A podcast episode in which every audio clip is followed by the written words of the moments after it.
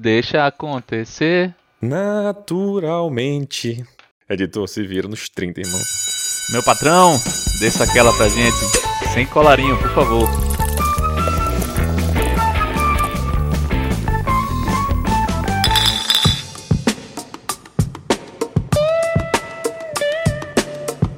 Galera querida, passando aqui para deixar a palavra desse nosso patrocinador tão especial, a Dadona, a cachaçinha de banana mais querida desse Brasil e que vem aí pouco a pouco como uma onda conquistando o coração de todos. Para quem não conhece ainda, a Dadona é uma cachaçinha de banana deliciosa, docinha, você coloca no freezer geladinha, aquela coisa sensacional. Para quem ainda não experimentou, eu vou dar uma referência aqui que eu dei até no último episódio. É aquela balinha fine de banana, aquela bananinhazinha, aquele, aquele docinho que você compra ali para ver um filme, para ir no cinema e etc. Só que transformado em cachaça, meus amigos. Então avalie a qualidade do negócio. E trazendo mais uma novidade aí da, da, da dona. Ela agora tá vindo na garrafinha de 500ml, ou seja, meio litrinho. Para quem ainda não conhecia, antes a garrafa era de 1 litro e agora garrafa de 500 ml, que fica melhor para todo mundo, porque se você tá mais contido, se você tem menos gente para beber, você compra a garrafinha de meio litro, dá aqueles shotzinhos ali, fica tudo certo. E quem tá mais com sede, quem tá mais guloso, é só comprar duas, que aí fica tudo certo, nada errado, todo mundo aproveita o final de semana. Então, meu povo, fica a dica aí do Sem Colarinho. Garante teu final de semana, teu, dos teus amigos, daquela boizinha, do boizinho. Faz tua frente, mostra, ó, oh, cachaçinha boa aqui e tal. Que você vai fazer aquele churrasquinho, vai assistir sua live. E no meio do caminho ali, entre uma picanhazinha e uma cervejinha, você toma um shotzinho da dona com a galera para adoçar seu dia, deixar tudo melhor, tudo mais brilhoso, tudo mais colorido. Beleza, galera? Então tá aqui o recado. Vai lá nas redes sociais, arroba Boeme Distribuição, B-H-E-M-E, Distribuição. São os representantes oficiais da Dadona em Recife. E também, se quer conhecer um pouco mais do produto, vai lá no arroba Dadona Artesanal, que você vai conhecer tudo sobre essa cachaça maravilhosa. Beleza, galera? Então, vamos que vamos que o episódio continua. Bananeira não sei, bananeira sei lá, a bananeira sei não, a maneira de ver. Bananeira não sei, bananeira sei lá, a bananeira sei não, isso é lá com você.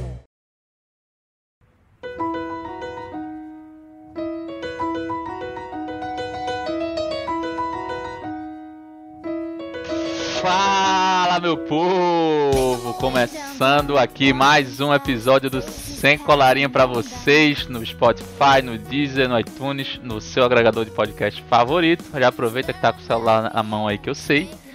Segue a gente no Instagram, arroba sem colarinho, e no Twitter, arroba sem colarinho underline. E vamos começar aqui mais uma resenha. E hoje trazendo aqui um grande amigo, um irmão que a vida me deu. Aí, o irmão de outra mãe, e que um cara que tem uma história de vida muito curiosa. Um bote curioso. Muito diferente do, do normal. Um cara que não é nem mais brasileiro. Mas é um cara muito bom, tenho certeza que tem muita coisa legal pra gente falar. Então, um presente pra vocês. Meu grande amigo Alan Meirelles, agora conhecido no mundo do streaming como Alan Zete. E aí, meu povo, beleza? Pois é, cara, é... Vinícius vocês não, como vocês não sabem, mas eu, o apelido dele é mesmo é Cabeção. Quando ele começar a fazer vídeo, vocês vão entender isso. É, isso é intriga, intriga da oposição. Vinícius, eu conheço desde a oitava série dele. Eu já tinha meus 30 anos. não, que é isso. Verdade. Pelo menos, pelo menos, aqui você assumiu, você não teve essa, essa pachorra de, de mentir para meus ouvintes. Meus ouvintes. Fazendo 31 agora, cara, que é isso. Pois é, e eu agora, além de ter essa vida curiosa, que muita gente me pergunta o porquê, da, das minhas escolhas. Tô nessa, me metendo nessa, nessa empreitada aí dos games. Estamos fazendo live e tá crescendo. Quem quiser ver eu passando vergonha lá, levando tiro de, de ah, é? criança no, no Fortnite, de vez em quando eu tô lá na live dele. Mas vamos embora, vamos embora. Alan, você também já deve saber, tá? A gente tem duas tradições aqui para começar o programa. A primeira é a seguinte: eu vou lhe fazer uma pergunta e você vai ter que responder sem falar de game, sem falar de de qualquer coisa que você já fez, tá? Uhum. De, de, você é professor também, sem falar disso. Você vai ter que me falar quem é você, só que sem falar nada disso. Sem falar o que você faz. Quem é Alan Meirelles? Alan Meirelles é uma criança na alma, acredito eu. Cresci, me criei, acreditando que a felicidade está sempre nos pequenos detalhes e que de nada adianta você se tornar uma pessoa de sucesso, nada adianta você ser uma pessoa boa se você perde seu inner child, né, sua criança interior. Então eu sempre levei a filosofia na minha vida de que, independente do que eu faça, eu vou fazer com alegria, vou fazer com, com disposição e vou tentar levar, levar, levar alegria para os outros. Mas isso não significa que eu vou simplesmente dar minhas costas e deixar as pessoas abusarem disso. É, é ser criança, mas é, é, ser responsável, é ser. Ser criança não é ser otário. Também, Exato, né? é ser responsável, é ser. é ser humano, na verdade. Bom, legal, cara. Ninguém nunca tinha falado isso, legal. Pois legal. é, e eu aprendi isso muito nessa minha pequena, longa jornada de vida aí. É, como é, como diz Gonzaguinha, né? Eu fico com a pureza da resposta das crianças. Pois exatamente.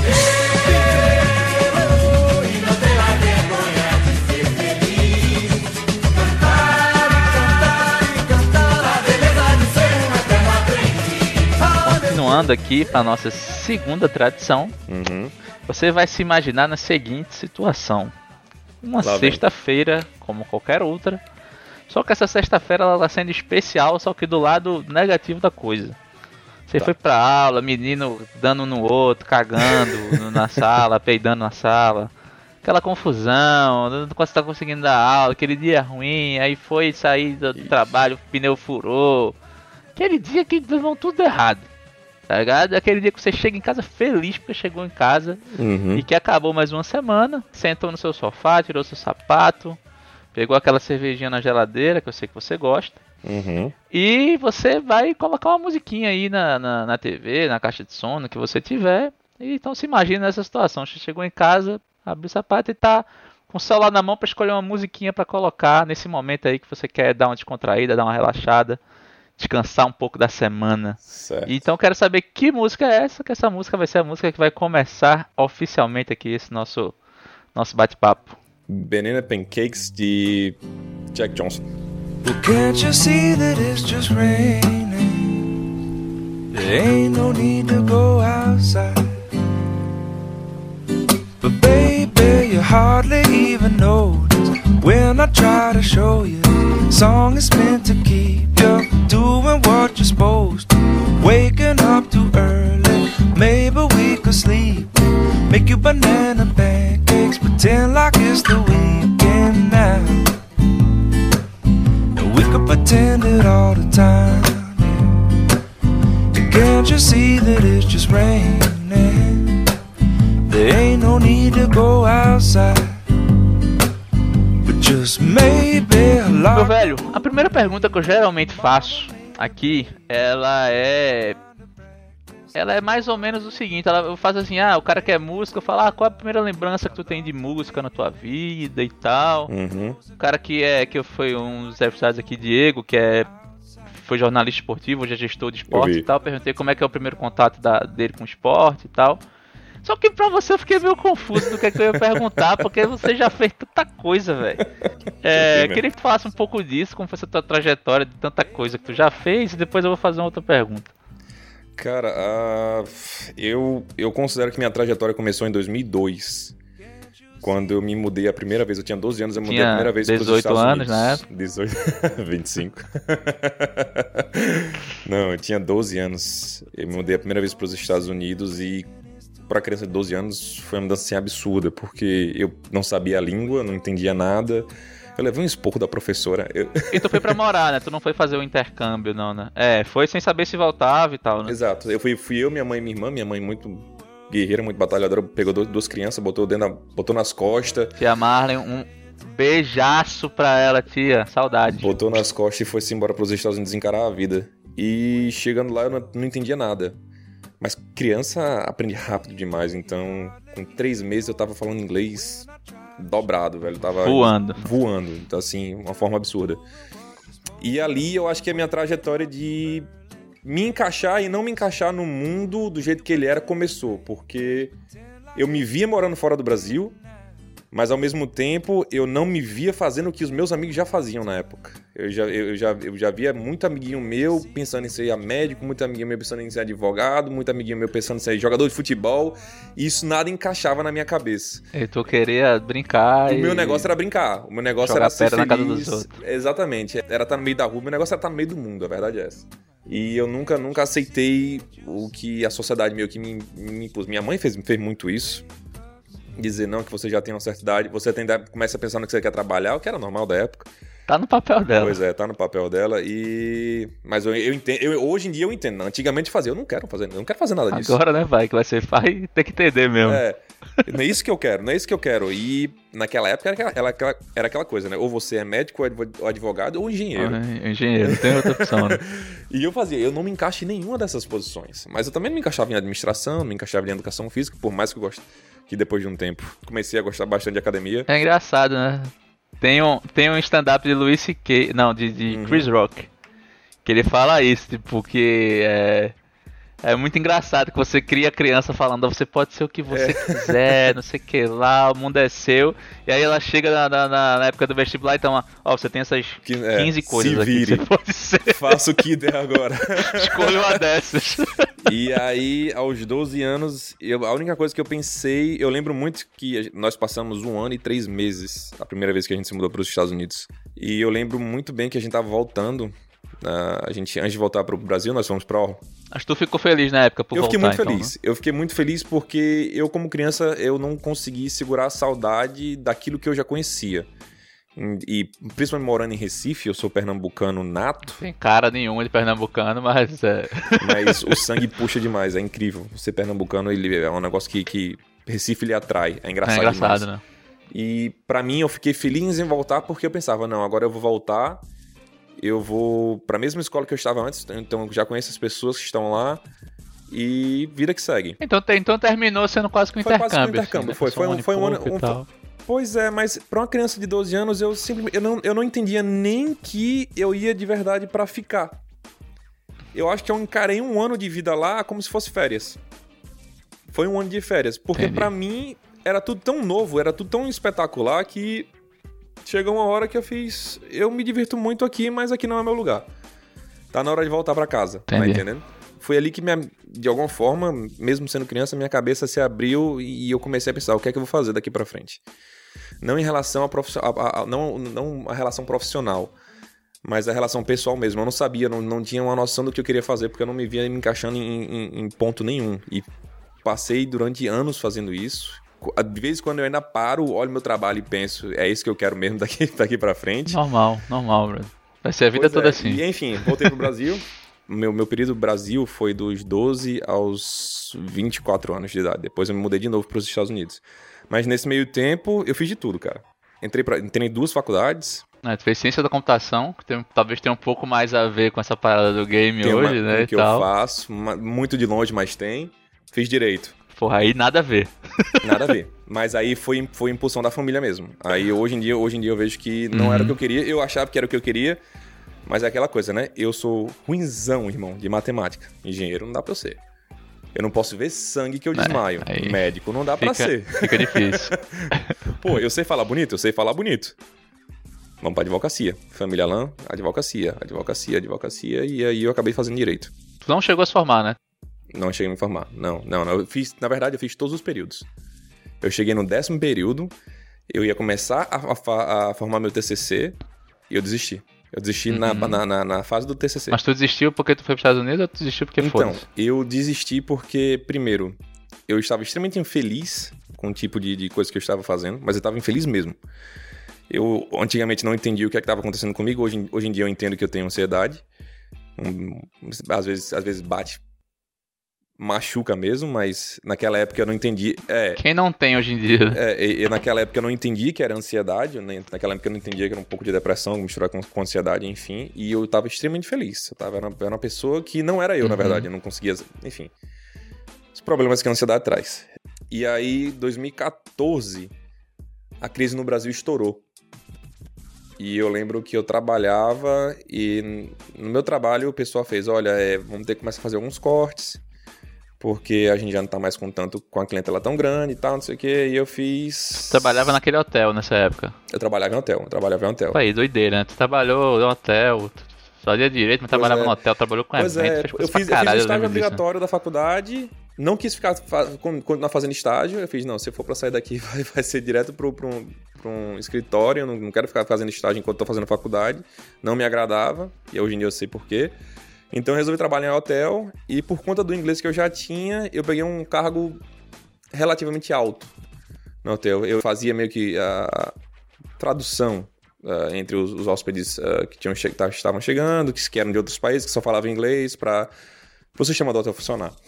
É, como se fosse o intermediador, assim, né? A galera que é de fora, um cara que é tradutor, mas que também deve devia entender ali da, da lógica do hotel e tal. Entendia Então, de recepção, entendia de restaurante, entendia tudo. Mas também não estava feliz ali, era um trabalho temporário para mim. E aí em 2014, quando a crise estourou, o pessoal do hotel falou isso, eu fui demitido, eu fui uma das pessoas que, que levei corte. Acho que minha irmã já morava nos Estados Unidos já há um bom tempo. tua, irmã, tua irmã voltou com vocês ou ela ficou lá direto? Minha- não, ela voltou. Minha irmã voltou. Eu tinha, se eu tinha 12, minha irmã tinha uns 14 anos. Ela voltou pro Brasil, ficou aqui até os 18 anos dela e depois foi-se embora sozinha pros Estados Unidos, como au pair. Au pair, né? Porra, muita gente vai como au pair, né, velho? E aí ela ficou, e nessa época acho que a minha irmã já tava lá uns 8 anos já, uns 6, 8 anos já direto. E ela fez, olha, por que vocês não vêm pra cá? E aqui vocês têm diversas oportunidades de emprego. Vocês têm como ficar legal, não tem estresse pra vocês, só vem-se embora. Que aqui a gente organiza as coisas. Eu fiz, tá, vamos nessa. E aí eu fui. Larguei a faculdade, larguei tudo e fui-me embora. Chegamos, chegamos nos Estados Unidos, aquela coisa de imigrante, né, irmão? Vamos procurar a comunidade brasileira, vamos atrás, vamos Hustle like é, an vamos, immigrant. vamos atrás de trabalho, vamos trabalhar, vamos trabalhar, vamos trabalhar. Nos três primeiros meses eu não arranjei nada. Eu fui com dinheiro salvo. Eu com minha mãe, minha mãe se mudou comigo. E a gente foi com a, com a grana salva. E acho que nos. Salva não, desculpa, é, filhão. é, é, guardada. Grana Eu- eu- guardada. eu- gente, eu confundo muito. Meu português tá muito falho. Normal, porra, Meu normal. português, tem, tem tanta língua na minha cabeça que o português começa a ficar falho. É normal, pô, normal. Até eu faço isso às E aí tinha essa grana guardada e durante três meses a gente conseguiu se sustentar por conta dessa grana. E aí o meu primeiro emprego que eu arranjei nos Estados Unidos foi de lavador de carro. Eu fui lavar carro, no Lava Jato. E eu fiquei nesse, eu lembro que eu fiquei nesse trabalho durante três meses. E logo sair desse trabalho, porque também não aguentei a roja- a- o rojão de. Porque a gente trabalha, eu trabalhava ali umas 12 a 15 horas por dia, sem folga. É uma coisa que eu, que eu acho interessante saber também, porque eu não tenho essa experiência, velho. Fazer um trabalho mais Uhum. manual, assim, mais pesado, tipo, um trabalho, trabalho, né? Porque o que eu tenho hoje é uma Uhum. carreira, tá ligado? Tipo, é diferente pra caralho. E quem não percebe Exato. isso é. É meio biruta da Exato. cabeça. Mas, tipo, nunca tive um trabalho desse que, porra, tipo, vou lá só pra fazer aquilo, aquela tarefa ali designada e foda-se, entendeu? Como é que é essa experiência? Como era isso pra tu, velho? Como tu encarava isso? Irmão, no início eu acho que, como pra todo mundo, é meio que humilhante no início. Porque você sai de um. Querendo ou não, você sai de um patamar de vida que você tinha no Brasil. Quando você chega nos Estados Unidos, você vai trabalhar para os outros. Que não, é só dinheiro, né, Então bate meio, meio que bate no orgulho, eu não vou Sua mentir. felicidade tá ligada ao que, ao que você faz, é. bate no é, seu tipo, orgulho, tá entendendo? Porra, eu estudei é. e tal. eu tenho um certo foda. conhecimento, eu estudei é, e tô aqui, tô aqui lavando o carro. Então bateu ali, bateu ali e no início eu até chorava, assim, pô, não é, não, por, que, por que eu vim pra cá pra fazer isso? Não, meio sem noção. Só que depois, quando a grana começa a entrar, você faz, vale a pena. Melhor. né? Vale muito a pena. Porque você faz 15 horas por dia, mas você tá ganhando 20 por hora. 25 por hora, Uhum. tá entendendo? Então, quando você vai ver a, a. E a, a cidade que eu morava era Hudson. Então, não é uma cidade, é uma cidade muito cara, ela ficava meia hora de carro de, de Boston. Hudson, Massachusetts, Massachusetts. Ficava meia hora de Boston. E. Coincidência, eu também morei lá, né? Eu morei em Massachusetts também, né, quando foi intercâmbio. Bem, cheguei a morar numa cidade que é bem perto de Hudson, Lowell. Lowell, bem pertinho. Mas a gente não, chegou a se cruzou. cruzar por Foi. poucos dias, né? Porque quando eu cheguei lá, na verdade, quando eu cheguei lá, eu acho, tu já tava, tu tava no aeroporto voltando pra, pro Brasil. É, foi tipo isso aí, a gente não, não conseguiu isso se mesmo. cruzar por, por detalhe, assim. Se eu tivesse voltado, sei lá, uma semana depois, a gente conseguia ter se encontrado. E tu talvez seja o meu amigo próximo que faz mais tempo que eu não vejo. É, é exatamente isso. é Exatamente isso. Pessoalmente. Acho que a gente não se vê já tem uns 7, 8 anos. Faz é. Faz é. Uhum. Foi 2015. Vai fazer. 2014. Não, 2014, que eu Uhum. fui em 2014, então assim, Vai vai fazer sete vai ser anos. É. Bizarro isso, né, Tempo. velho? E aí, Se fosse, se fosse antigamente que não tinha internet, a gente já não era amigo há muito tempo, tá ligado? verdade, graças à internet estamos aí.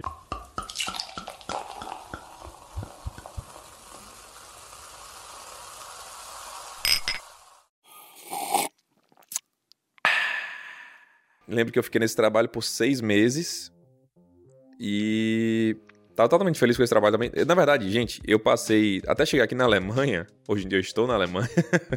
já, já já a gente chega lá. É, não se percam. eu, eu pulei muito de emprego pra emprego.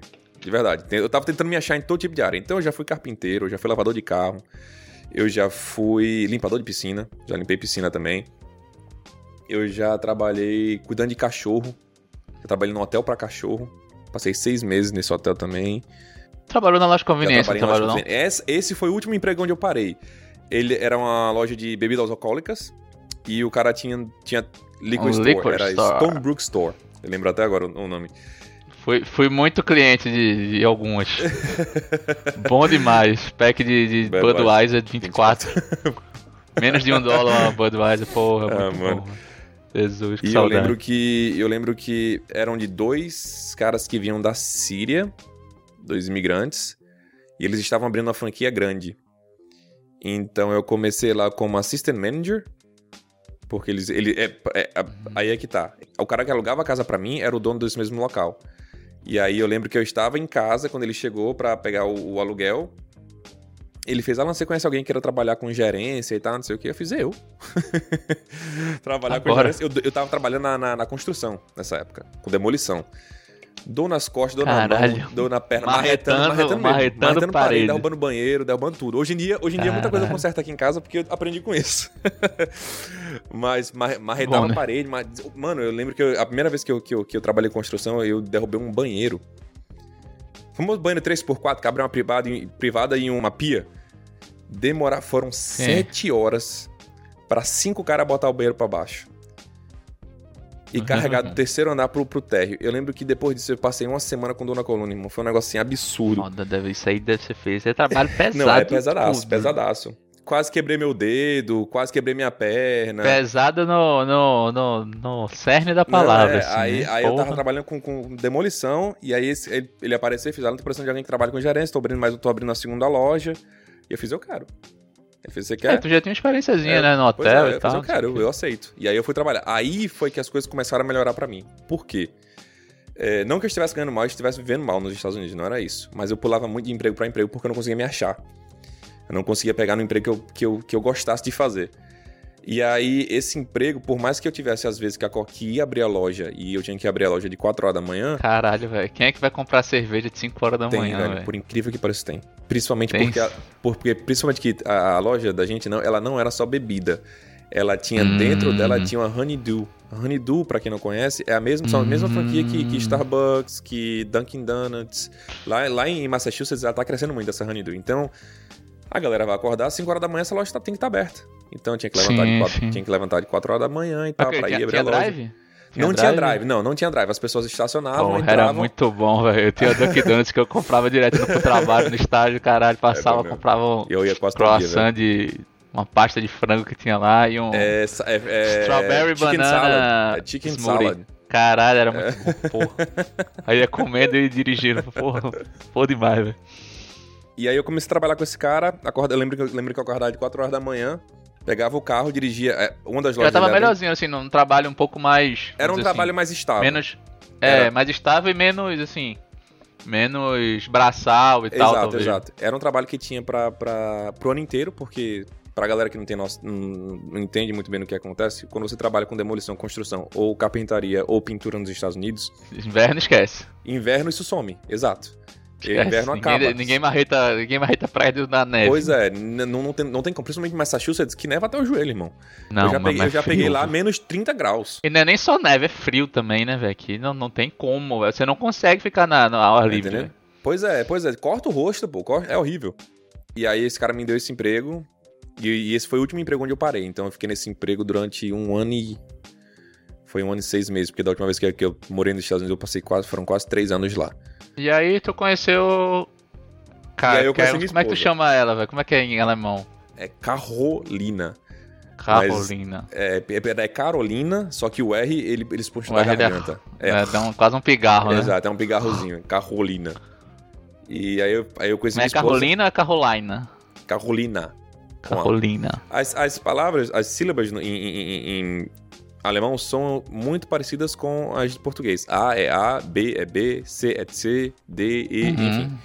São muito parecidas. Acho que só o F, o V e Só o W tem umas palavras com 15 consoantes. É, não, é porque eles juntam, eles juntam as palavras. É, eles, eles, não, eles não só. Eles, eles, eles não falam, sei lá, a casa está limpa, tá, tá entendendo? Eles falam, die, der Haus ist, ah, der Haus ist putzen. Ele, aí eles, eles botam a casa está limpa numa palavra só, e isso forma a casa está limpa, aí fica uma palavrinha, mas vão três juntas, tá entendendo? É por isso que as, Tira tu, é cara. por isso que as tá palavras ficam maluco. tão grandes, é. Tá doido. Enfim. E aí eu lembro que um dia eu tava no Tinder. Ah, aí, gente, tem, tem alguém que conheceu a esposa e futura mãe dos filhos no Tinder. No Acreditem, Tinder. continuem No acreditando. Tinder. E eu tava no Tinder e fui extremamente babaca com minha esposa. Ela tava com Caralho, velho. Fui, fui babaca demais, velho. Ela tava com uma foto de, de prancha de surf. Eu pensei que tu tinha conhecido ela por uns amigos em comum, porra. Foi a, a história que a gente contou pra todo mundo no início, porque ela tinha vergonha de dizer que a gente tava, tinha se encontrado no Tinder. Ah, caralho, velho. Não acredito. Caralho, "Conte que foda. ninguém." Furo, furo de reportagem. pois é. Aí eu tive que inventar uma história, mas era mentira. Show, mas tu foi babaca com ela em que sentido? Eu fui. Eu acho que eu fui machista demais, na verdade. Porque ela, eu lembro que ela tinha uma foto em que ela tava segurando uma prancha de surf, que ela tinha ido pra Portugal surfar com a irmã dela. Tá- Tinha que aprender, né? E aí eu meti um. E aí, essa prancha de surf é pra me impressionar ou é só mentirinha? Não, que coisa absurda. Isso aí que você disse é tudo burrice. Fui extremamente idiota com ela. Aí ela pegou e É, fez. meio otáriozão. É assim. meio otáriozão, é. Aí ela pegou e fez, não, você é um pau no cu, me deixa em paz. não, ela pegou tiro. Na, Porra, na verdade, mas, deu- mas como me- é que virou esse jogo aí, velho? Pois é, velho, eu, eu, eu- A gente começou a conversar e. Mas aí... Ela levou na boa ou ela ficou puta? Não, ela levou na boa, ela levou na boa. E Ah, aí. Mas depois, depois eu falei, desculpa, eu fui muito idiota quando eu comecei a conversa. E ela, tá, ela, tava, ela tava em Boston? Ela estava, em- ela estava em, em Boston, exatamente. Ela estava do lado da, da, da, da universidade que tu, que tu morava, da UMassD. Bem do ladinho. Caralho, fazendo o que lá? Já quer demais, você é delegado, você é investigador, você é CSI. É, eu- assim, eu não sei, ela, eu, sei, que- eu sei que ela passou num concurso pra, pra, pra ir pra Uhum. lá. Porque tinha um concurso na universidade dela que ela, fa, ela é desen- desenvolvedora de software. Então tinha um Uhum. concurso e aí ela passou e foi pra Harvard. Passou pra Harvard. E aí ela ia ficar lá durante três meses. E nesses três meses foi onde a gente se conheceu. Era uma janela muito pequena de tempo que ela ia ficar lá, mas a gente deu a sorte de se conhecer. E aí ela, ela botou mais pra ficar lá mais três meses, ela ficou no total de seis. Depois que ela me conheceu, ela pediu pra ficar mais três. E aí a gente começou a namorar, enfim. Eu lembro que no primeiro encontro da gente, ela chegou duas horas atrasada. eu já eu estava na frente do. Eu lembro, eu lembro desse dia até hoje. eu Pode tava- dizer pra ela hoje que, porra, se eu não tivesse esperado, talvez a gente não tivesse aqui. Me Pois é. agradeço. Eu não, eu jurava que eu tinha levado um bolo, velho. Porque ela, ela, ela, perde, ela perdeu um trem e errou o outro. Puta que pariu. Então ela chegou, acabou que chegou duas horas atrasada. Eu tava na frente do, do, do aquário de, de, de Boston, tá ligado? Do New England de Aquarium. Pô, aquela área é massa, eu adoro. Aquela era a minha área Harbor, favorita é da muito- cidade, era aquela ali, velho. Aquela É parte lindo, do Harbor. Ali é muito bom. É e muito aí a gente marcado se encontrar ali na frente, e aí ela já tava atrasada uma hora e meia, mandei mensagem pra ela, eu fiz, olha, eu não sei o que é que tá acontecendo e tal, eu tô quase indo pra casa, o estacionamento é 40 conto, não tem como ficar. aí ela mandou uma mensagem, não, desculpa, eu perdi o primeiro trem e errei o segundo, acabei errando o segundo, as linhas são muito confusas aqui, mas eu tô chegando. Eu fiz, tá, então vou esperar. E aí, enfim... Aí vocês conheceram e aí seis meses decidiu que ia morar no- na Alemanha. Que doido. História de, história de Eu filme isso aí, decidi, velho. eu não decidi nada, irmão. Foi, foi um negócio assim absurdo. É, Aconteceu. verdade, de- aconteceu. Porque eu lembro que a gente tava num carro e aí ela tava me ensinando a contar em alemão, que pra mim até hoje é extremamente difícil. eu tava trabalhando 15 horas por dia nessa loja, louco, sem tempo pra fazer nada, acordava de 4 horas da manhã e eu tava fazendo uma loucura, porque ela, enquanto ela tava lá, geralmente, quando, quando, antes de eu conhecê-la, eu acordava às 4 horas da manhã, ia pra loja, tá, abria a loja, tinha meu expediente e voltava pra casa. E aí, quando a gente se conheceu, ela queria muito passar tempo comigo. Eu fazia, olha, eu pego de 4 horas da manhã e eu saio de 10 horas da noite. Então, se, eu for, se, eu- se eu- se você quiser me ver, eu vou ter que passar na sua casa ali buscar e a gente ir lá pra minha casa, porque eu tenho que acordar no outro dia, pelo menos de 3 horas da manhã, pra poder deixar você na estação do trem e ir pro trabalho logo em seguida. Então, eu fo- foram seis meses assim, dormindo sempre, sem brincadeira, acho que 3, 4 horas por dia. Durante seis meses direto, pra poder passar tempo com ela. E aí, um dia, a gente, a gente no carro, a gente, eu tenho muita, muita lembrança da gente no carro, porque era onde a gente, a gente se mais via, assim, porque era eu indo buscar na casa dela, eu indo pro trabalho, eu indo deixar ela no trabalho, eu indo deixar ela na estação de trem, então era o nosso horário ali de conversa. Uhum. E aí. E ela virou pra mim e fez: Olha, eu tenho que voltar pra Alemanha daqui a um mês. É, eu tenho como estender meu visto por mais, mais seis meses, se você quiser, eu fico por mais seis meses aqui e tal. Mas eu gostaria que você fosse comigo. Aí eu fiz: Olha, eu não tenho a menor condição de fazer isso. Eu estou me estabilizando aqui agora e a gente só se conhece há cinco meses. Como é que como é que eu vou fazer isso? E ela fez, eu sei, eu entendo, eu só queria que você fosse lá tentar. Tem como você falar com o seu chefe que você vai ficar dois, três meses fora e. E aí talvez você volte, talvez não, pra ver se ele, se ele garante seu trabalho, não sei o que. Eu fiz, eu acho que ele não vai garantir, porque ele precisa de alguém é, é, tomando conta de todas as lojas dele e quem toma conta sou eu. E ela fez, mas se quer arriscar? E eu fiz, não sei. Não sei, não sei se eu quero arriscar, não sei se eu quero Tomar arriscar. essa decisão assim de bate Eu é preciso, é, eu não, não, posso, não posso lhe dizer nada. Aí ela fez, tá bom. É, só me deu uma resposta quando você estiver pronto. Eu fiz, tá certo. Ela fez, mas sabe, tem em mente que só você tem um mês pra isso. Eu fiz, tá certo. E aí. Chamou na chincha mesmo, né, velho? Chamou na chincha, chamou na chincha. e aí eu cheguei em casa. Eu lembro que eu- nesse dia eu cheguei em casa, minha mãe tava jantando. Aí eu virei pra minha mãe e fiz, olha, é, tá acontecendo um negócio aí. Recebi uma proposta. Ela já conhecia tua mãe e tal? já, já. Ela já tava indo lá em casa direto. É menos mal, Recebi- né? É, recebi uma proposta e. Tá, vou- não vou lhe mentir, tá meio tentadora. Aí minha mãe, que é que você acha? Você acha que você vai ser feliz com essa moça? Eu fiz, mãe, eu não sei. Eu realmente não. Realmente não sei. Eu tô assim, meio que. tentando descobrir o que é que vai acontecer. E ela fez, meu filho, vá-se embora. Aí eu fiz, por quê? Não. Aí, aí ela fez: Isso aqui não é pra você, não. Os trabalhos que você faz aqui, a dedicação que você dá, a forma como você trabalha, isso não é pra você, não. Vá-se embora. E aí, depois que minha mãe falou, vá-se embora, eu fiz: Agora eu vou. Tira um peso das costas da porra, né? E aí, nessa, nessa brincadeira, vim pra Alemanha. Final de 2018. Novembro de 2018, eu vim pra Alemanha. Foi, foi sem porra nenhuma, sem plano Foi sem nenhum. porra nenhuma. Foi pra ver Fui se. só se com dinheiro no certo. bolso, vim com dinheiro no bolso, as roupas que eu tinha, vim embora.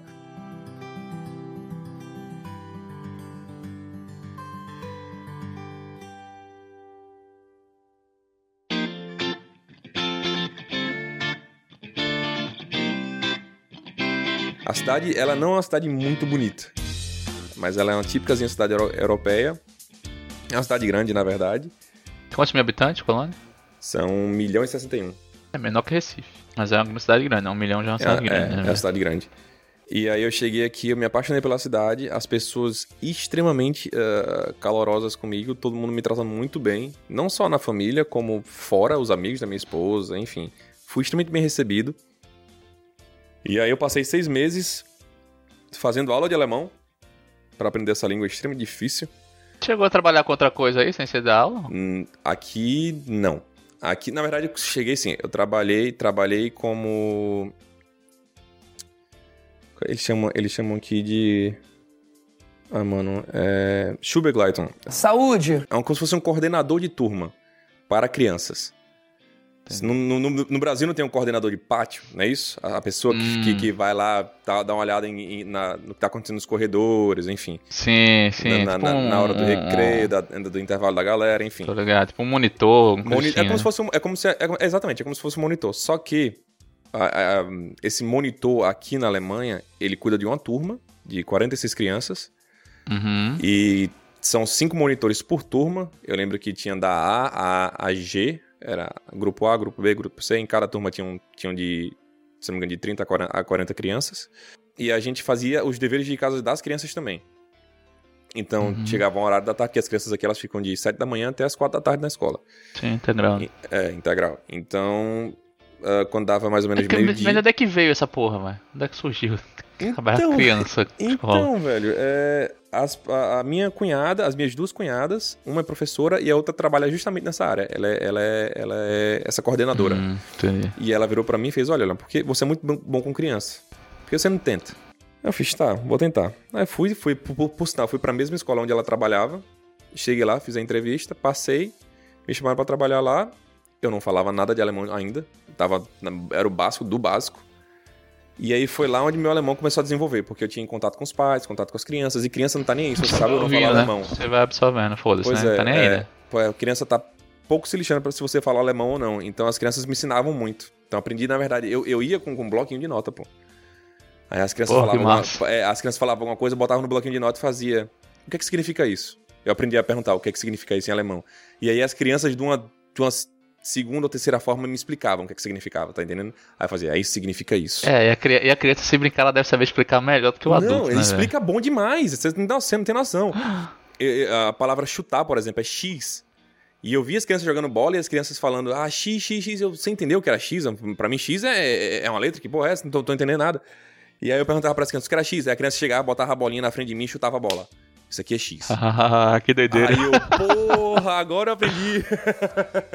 aí, aí, aí eu fui aprendendo, pegando, pegando as coisas. E aí, aí foi onde o meu alemão começou a desenvolver, começou a desenvolver. Eu fiz, não, agora tá na hora de eu procurar uma faculdade, procurar um, um curso.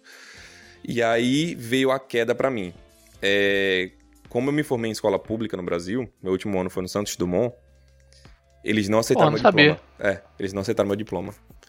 Como assim, velho? Que doideira. Foi, eles não aceitaram. E aí começou a minha briga com as faculdades aqui pra eu conseguir fazer um Mas curso. por que, velho? Tu não tem a ficha 19, alguma coisa? Como Não, é? eu tenho tudo, eu tenho tudo. Eu nunca me adaptei ao sistema escolar brasileiro. A verdade é essa.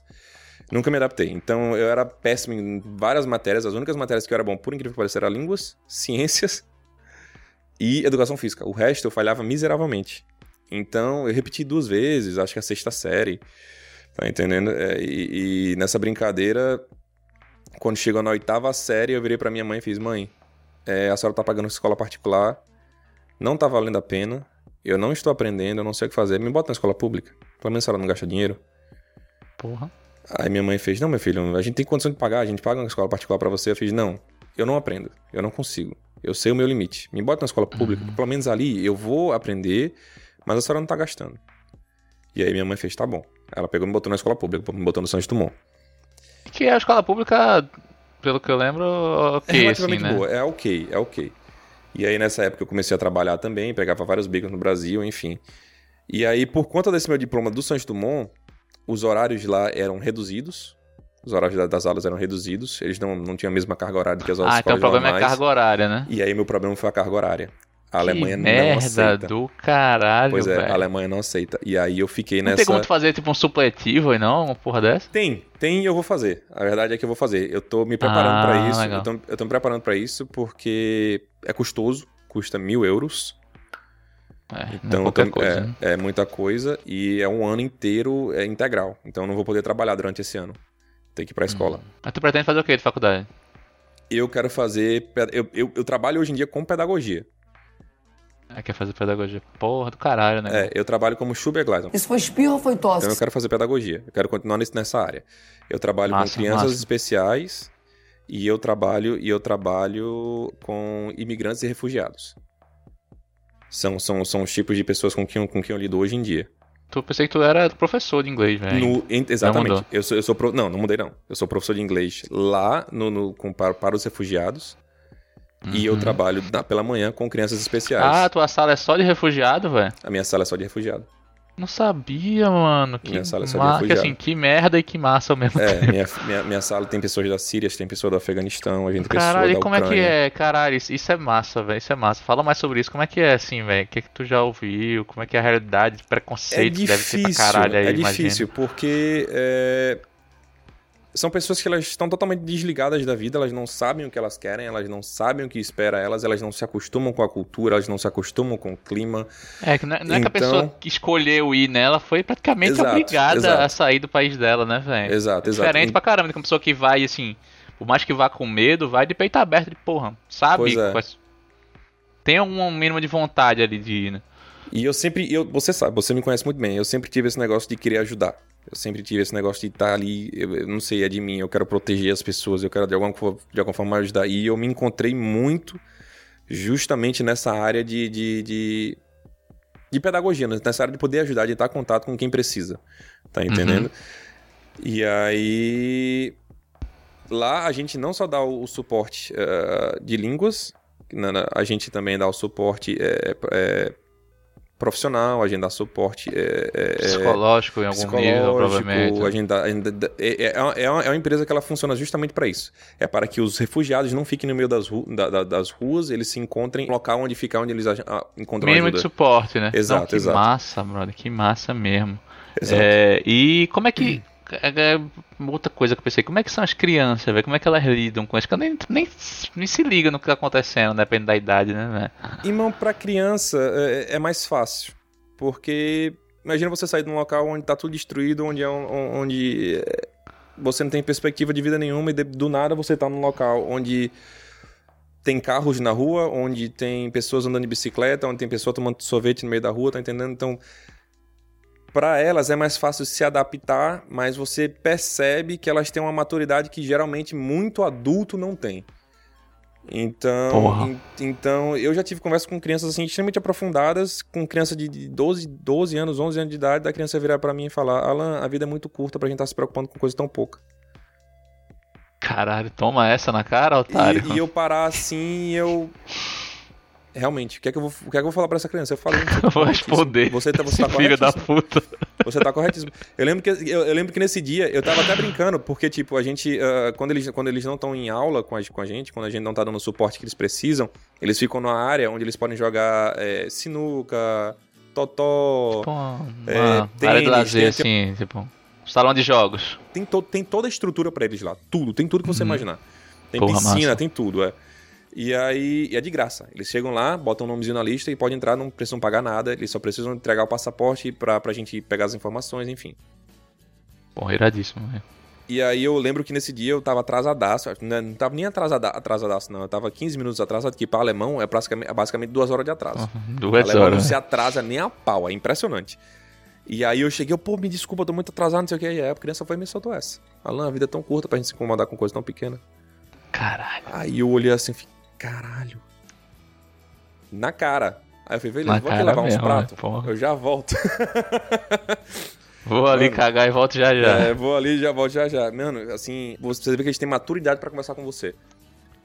Às vezes é você que não tem maturidade pra conversar com eles. Mas é com ele, né? Porra, passou essa tua vida É. de, de É. Nescau, Nescau, leite com Nescau na geladeira, todinho na geladeira e. Infeliz- infelizmente eles estão fechados lá por causa da pandemia. A gente tá, a gente, a gente tá voltando a abrir segunda-feira agora. E aí eu vou trabalhar lá algumas vezes na semana, porque tá, tá reduzido o horário.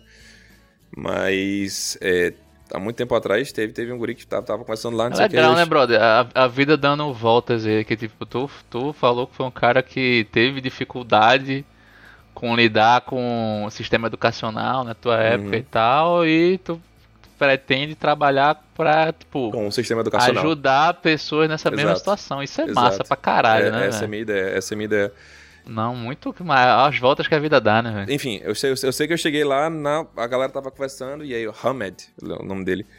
E o cara tava conversando, eu cheguei no meio da conversa, e aí ele fez, ah, é, é, quando eu tinha 7 anos de idade, mais ou menos, é, caiu uma bomba no prédio do lado do- onde eu tava, mas ela não estourou, então eu passei dois anos da minha vida com uma bomba no prédio do lado, é, sem saber quando é que ela Caralho. explodiu ou não. Caralho, eu- e- WandaVision.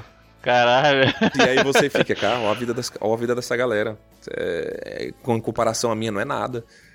Tá entendendo? E, assim, porque a gente passa por perrengue, tá entendendo? Nos Estados Unidos mesmo. a- os eu acredito que os Estados Unidos ali foi onde eu, eu, eu passei por muito perrengue, mas eu, eu cresci muito. Eu aprendi muito. Então, teve época que eu trabalhei muito e não me pagaram. Teve época que eu, ah, do nada, eu tava trabalhando e o cara dizia, ó, vai pra casa, tá demitido. E assim, as coisas as coisas aconteciam e você não sabia o que é que, o que, é que ia ter no outro dia, enfim.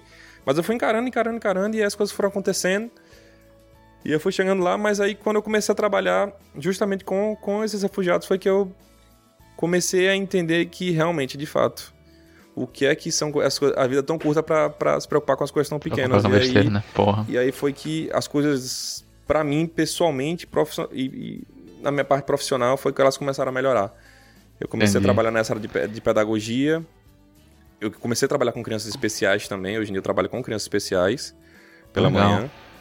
E- e graças a Deus eu vivo bem, vivo muito bem, mas a minha intenção é, é voltar para a escola, porque eu quero, eu quero me, é, eu quero, criar, eu quero criar uma carreira é, Legal, nessa legal. área. Eu quero, por mais que, que, que a vida de, de, de influenciador esteja chegando com tudo, de uma vez só agora, que realmente me ba- bateu do nada assim e tá vindo e, e tá crescendo de uma forma assim falar que nem, sobre isso. que eu nem que eu nem que eu nem esperava, para ser para ser bem sincero, que foi assim uma surpresa. Foi de fato uma surpresa.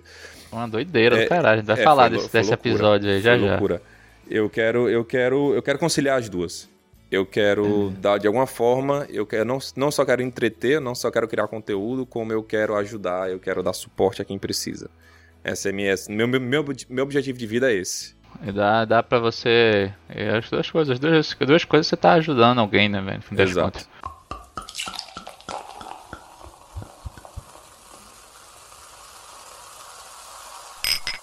Fazendo a pergunta que eu falei que ia fazer 40 minutos atrás.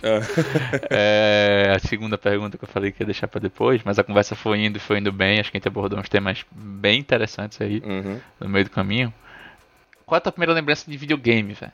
A minha primeira lembrança de videogame foi um Atari Caralho, tu é velho pra caralho, hein, em velho. 1906, eu acho. 1906? Não, né, porra? Acho que é 6, 6 7 1996. Não, não, 96, desculpa. 1996, 106. tô bem mesmo, tô entregando. é, 1996 foi um Atari. Foi a minha primeira lembrança, Caralho, mas tu é a mais velho, forte foi o meu Nintendinho. O Nintendinho foi Chegou até o Nintendo pra, pra aí. Não sei como, que porra, a diferença do caralho. Meu primeiro videogame que eu lembro é o Super Nintendo já. Super Nintendo. Mas eu sou três, eu sou o quê? 3, 4 anos mais velho do que tu? Tu tá com quanto? 27? 28? Tenho, eu vou fazer 29. Vai fazer 29 agora? São 2, 3 anos mais velho que tu. É, pois é, não era pra ter essa diferença toda, Bruno. Não, é sim. A, a tecnologia vem crescendo muito desde 90. Caralho. Tecnologia em relação aos videogames tá crescendo muito. Mas aí como é que foi tua relação com videogame durante a vida, assim, e tal? Tipo, sempre teve videogame, sempre gostou, sempre acompanhou, que nem tu acompanha hoje, ou isso é mais recente? Não, acompanhar eu sempre acompanhei. A diferença é que antigamente a gente não tinha tanta informação. É, não comprava tinha tanto revista. acesso. Então eu comprava revista. Revista Recreio eu comprei demais ali, ó. Lendo, tinha muita coisa de game na revista Recreio. Eu lembro que. Eu assinei. Acho que assim, nossa geração, assim, Assinou galera revista, mais né? privilegiada, lógico, muita gente acompanhou a Recreio, né, velho? Minha noiva é. fala também pra caralho da Recreio. Videogame eu, eu, eu acompanho desde Eu, sempre. eu lembro mas que tinha uma revista da Nintendo, assim, velho, também, que era. dava pra assinar. A Nintendo Support tinha muita coisa. Tinha revista, né? A gente pegou essa época de revista, mano. A gente é velho pra Verdade. caralho. Tu já acompanhava, no, no- assim, era uma coisa que eu não acompanhava, tá ligado? Eu tive um Super Nintendo, eu era bem novo, e aí por algum motivo esse Super Nintendo sumiu, desapareceu, não lembro nem como. E aí eu fui ter com 10 anos, 2002, fui ter um PlayStation 1, do pequenininho já. Pequenininho. e É, eu- aí, mas assim, aí. não acompanhava notícia e tal, porra nenhuma. Eu tinha um videogame, jogava pra caralho, Winning Eleven, sua maioria, mas tinha outros jogos também, tá ligado? E. Mas assim, eu ia na. No negócio era ir na cidade, ali na. Comprar os piratão. lembro nem como é era. Comprar uns piratão Sim, lá, muito, banca velho. e tal. Tinha. Lojão dos games, lojão dos games. Eu não comprava porque eu fazia, velho. Eu fazia e revendia. O Brasil era muito doido. Tinha, uma loja, pô. Tinha um ponto. Não era, não era. Tinha as banquinhas e tal, mas tinha uma loja, pô. Que fazia propaganda na televisão que vendia jogo pirata. É, pois Liga é. velho. Que doideira do caralho. E eu sempre, sempre. Negócio de videogame sempre, sempre foi a minha praia. Não era dos meus amigos. Meus amigos estavam sempre no meio da rua jogando bola. E, e quando chegava uma É novidade coisa no eu mercado, sei eu tava é sempre virou atrás. amigo da gente até hoje, velho. Tu nunca gostou de futebol, que a gente gosta, todo mundo gosta. Pois é, e eu nunca fui Tu muito fã, velho. Tá ligado? Tipo, É. era um rolê muito. Tu, tu sempre tava meio deslocado de rolê assim, tá ligado? eu só tava lá, né, irmão? Do nada. Tava só pela resenha. Não, velho. Eu sempre. Eu sempre. Só que ela era aquela coisa, né?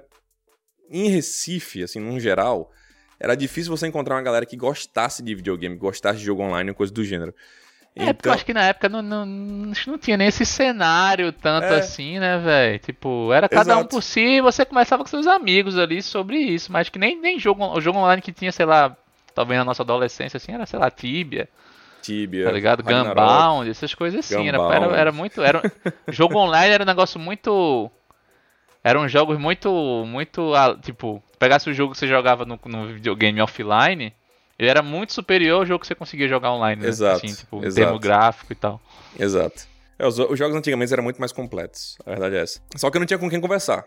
Então era uma coisa que eu guardava pra mim. A galera ia falar de futebol e eu tava falando de videogame. A galera falava, ah, meu irmão, porra de videogame. Flamengo jogando ontem, porra. Sport ganhou de 2x0 do Santa, porra. Pau no cu dos tricolor e por aí vai. e, e- e eu. Meu irmão, mas vocês não viram não, pô? Saiu o novo Mario na Nintendo e a galera nem aí, velho. Foda-se o Mario. Pois é, só que eu fui crescendo, nunca deixei de usar. Eu tive Nintendo, eu tive Game Boy, eu tive Game Boy DS, eu tive Game Boy, é, é, é, o último agora, o 3DL, enfim. É, PlayStation 4, tô louco pra comprar o PlayStation 5, não tem no mercado, mas estamos atrás. É, E o negócio foi crescendo, foi crescendo, foi crescendo, e aí quando começou esse negócio de streaming, eu comecei a consumir muito. O meu negócio foi quando começou ali o YouTube a explodir em 2006, eu acho. E a galera começou a fazer jogo, jogo online, tanto aquele negócio, mata o rato, mata o rato. Mas, do a, rato mas a galera fazia. Essa galera, essa galera 2016 já fazia. 2006. É 2006 ou 2016? 2000 2006. Acho que. YouTube, se- acho que o YouTube, se eu não me engano, é 2006. É, 2000, é 2000, o YouTube é por aí mesmo. Mas assim, a galera começar a fazer canal de game, acho que é lá pra 2012. Não, não, não. Desde, o- desde o início, o Rato Borrachildo, por exemplo, ele, é, ele, ele era Quem é a aquele- galera das antigas que tu acompanhava, assim? Ó, Rato Borrachudo eu acompanhava, eu acompanhava o David Jones, eu acompanhava, o Atarashi eu acompanhava. Tem uma galera aqui que antiga, né? PewDiePie eu co- acompanhava. Eu, eu fui conhecer essa galera, tipo, dois, Agora, três né? anos atrás. Tá ligado? Pois é, pois é. E aí, enfim, já acompanhar essa galera que hoje em dia é, é gigante, né? São monstros do, do, do entretenimento Mas eles já faziam live no YouTube, não, né? Gra- Eles não gravava, faziam live, eles gravavam e soltavam os vídeos. E Eles soltavam gravavam os e soltavam os vídeos, vídeos, exato. E aí eu fui consumindo, consumindo, consumindo, consumindo. E aí uma hora eu parei pra pensar, ano passado eu parei e fiz, mano, o que esses caras fazem eu faço, só que eu faço aqui em casa. É, depois de quanto tempo Depois de consumindo quanto tempo? essa Pois porra? é. Daí eu consumi, consumi, eu fiz, mano, essa notícia que os caras estão passando eu já sei. Mano, esses jogos que os caras estão jogando eu já joguei. E aí eu fiz, quer saber? Eu vou abrir um canal no YouTube. Vou fazer gameplay nessa porra. Vou tentar. E aí estourou a pandemia, né? A pandemia estourou e eu fiz, eita, a hora, a hora é essa, vai estar todo mundo A em é casa. agora. A hora é agora, eu vou começar a fazer esse negócio. E eu comecei a fazer e tal. Só que é aquela coisa que tu já sabe. Eu tava fazendo assim. duas vezes na semana, três vezes na semana, e os resultados eram baixos. Cinco pessoas assistindo, 12 Uhum. indo e vindo. Negócio pouco. Olha como é que é essa parada do stream, assim? Por que, tu- tu- assim, opinião, lógico, né? Por que tu acha que a galera para pra ver alguém jogando, velho? Eu acho que a- tá as, pessoas, jogando. as pessoas, hoje em dia, lógico, depende muito do, do- do tipo de conteúdo que você queira consumir. Tem gente que gosta de assistir o profissional de game, por exemplo, um cara como o Patriota, que é um profissional em Fortnite, então ele é muito joga bom pra nisso. caralho. A, ele ga- joga a galera, pra que a caralho. galera vê pra, tipo, A- vê pra pra ver a- a- a- aprender, aprender, também? um pouco? exato. Exato. A maioria é pra aprender o que ele faz, olhar e tentar repetir. E tentar melhorar. Porque hoje, hoje em dia, o mundo dos games, ele não é apenas o videogames em que você joga em casa. Hoje em dia, dos mundo É games, é, só o, é o é esporte. competição, né, é, é velho? competição, é entretenimento. Então, deixou de ser apenas a- a- o videogame que você joga na sua televisãozinha pra ser, de fato, não só um entretenimento, como um esporte. Se tornou um esporte. Sim. Então, muita gente gosta de assistir esse cara, mas também tem muita gente que gosta de, de assistir o, o que eu faço, que é entretenimento. Eu vou lá, eu converso com o chat, eu troco uma ideia com o chat, eu faço piada, a gente brinca, eu chamo os amigos. Deixa de ser apenas uma gameplay e passa a ser um negócio, uma conversa no bar com os amigos, basicamente. Tá É, e o game é tipo um pano de fundo pra O parada. game fica ali né? como plano de fundo. As pessoas riem, as pessoas se divertem, se trocam ideia. Fica um negócio meio que de psicólogo pra, pra, pra, pra paciente. Então as pessoas vão lá e, Alan, hoje aconteceu isso, isso e outro. Aí você vai lá e brinca com o cara, dá uma, dá uma dica pro cara. Isso é e uma vai, doideira do e vai caralho, envolvendo, né, e, vai e vai mais gente chegando. Você vai fazendo isso, vai mais gente chegando. E Pra Aí- geração da gente que cresceu sem internet, isso é muito doido. Você é, para é pra muito pensar louco. assim, só, né, só que é que tá. Hoje em dia a internet englobou tanto as pessoas que as pessoas deixam de ter um entretenimento pessoal pra ter um entretenimento online. Uhum. Então, então as pessoas acabam que conversam muito mais num chat com, a- com quem eles estão assistindo. Elas preferem conversar muito mais com a galera que tá num chat do que tá conversando com um amigo no telefone ou conversando comigo pessoalmente. Porque você acaba assistindo uma coisa que você gosta com mais alguém falando alguma coisa com, com que você se identifica. Então Uhum. se torna um entretenimento direto, não é nem um entretenimento indireto. Porque imagina, você tá consumindo aquele tipo de coisa. É. Qu- Quando você assiste uma novela, você tá assistindo, mas se você falar alguma coisa, ninguém lhe dá uma resposta. É, é porque é uma parada mais passiva, né? Exato. Ninguém lhe dá uma resposta. E do nada o cara manda um negócio no chat, eu vou lá ler o nome do cara. Aí é que eu acho que tá a sacada, né? Que tipo, É, eu, vou, eu vou lá ler o nome do cara, o cara, eu respondo o cara, o cara faz, porra, o que eu perguntei você consegue ali... entrar na conversa de alguma, Exatamente, de alguma exatamente. forma. E aí se torna um entretenimento muito grande. Tá Eu acho, que, eu acho que aí é a grande. Pensando bem agora, acho que aí que é a grande. A grande virada da parada, que tipo, eu consumo muito podcast e isso, é dire... isso aqui que a gente tá fazendo é direto disso, né? Uhum. Eu consumo muito podcast, muita entrevista em vídeo também e tal. Sempre consumi, assim, sempre, sempre. Tipo, antes de, de ter. Isso aqui, inclusive, eu fui conhecer o Flow depois de, de começar aqui, tá Uhum. ligado? Porque eu já ouvia, tipo, eu já via, tipo, Rafinha Bastos, um programa que era o 8 minutos na época, tipo. É, muito tempo atrás, acho que, sei lá, 2013, 2014, velho. Eu já acompanhava, achava foda, falo, caralho, isso é massa demais. É. Assistia Jô Soares, tá ligado? Sempre gostei de entrevista, de assistir bate-papo roda viva, tá ligado? Sempre gostei de ver essas porra. E é uma parada que é engraçado, porque você fica ouvindo as pessoas conversando, mas você, às vezes, caralho, eu tinha uma parada que eu queria, que eu poderia Falar, contribuir né? na conversa. Você fica, caralho, você quase fala, tá ligado? É, exato. É isso Você mesmo. fica E é- pensando, porra, eu queria se eu tivesse essa conversa, eu teria dito isso aqui e tal. E aí, Exato. e esse negócio do streaming, do chat e tal, ele. Ele mata um pouco isso, né, velho? Você Exato. consegue. Você consegue participar mais, porra. Exato. Boa, nu- nunca tinha pensado dessa maneira, velho. Pois é. Negão, tem uma ênfase pra só pra ir no banheiro rapidinho? Fazer um Vai, vai embora, pô.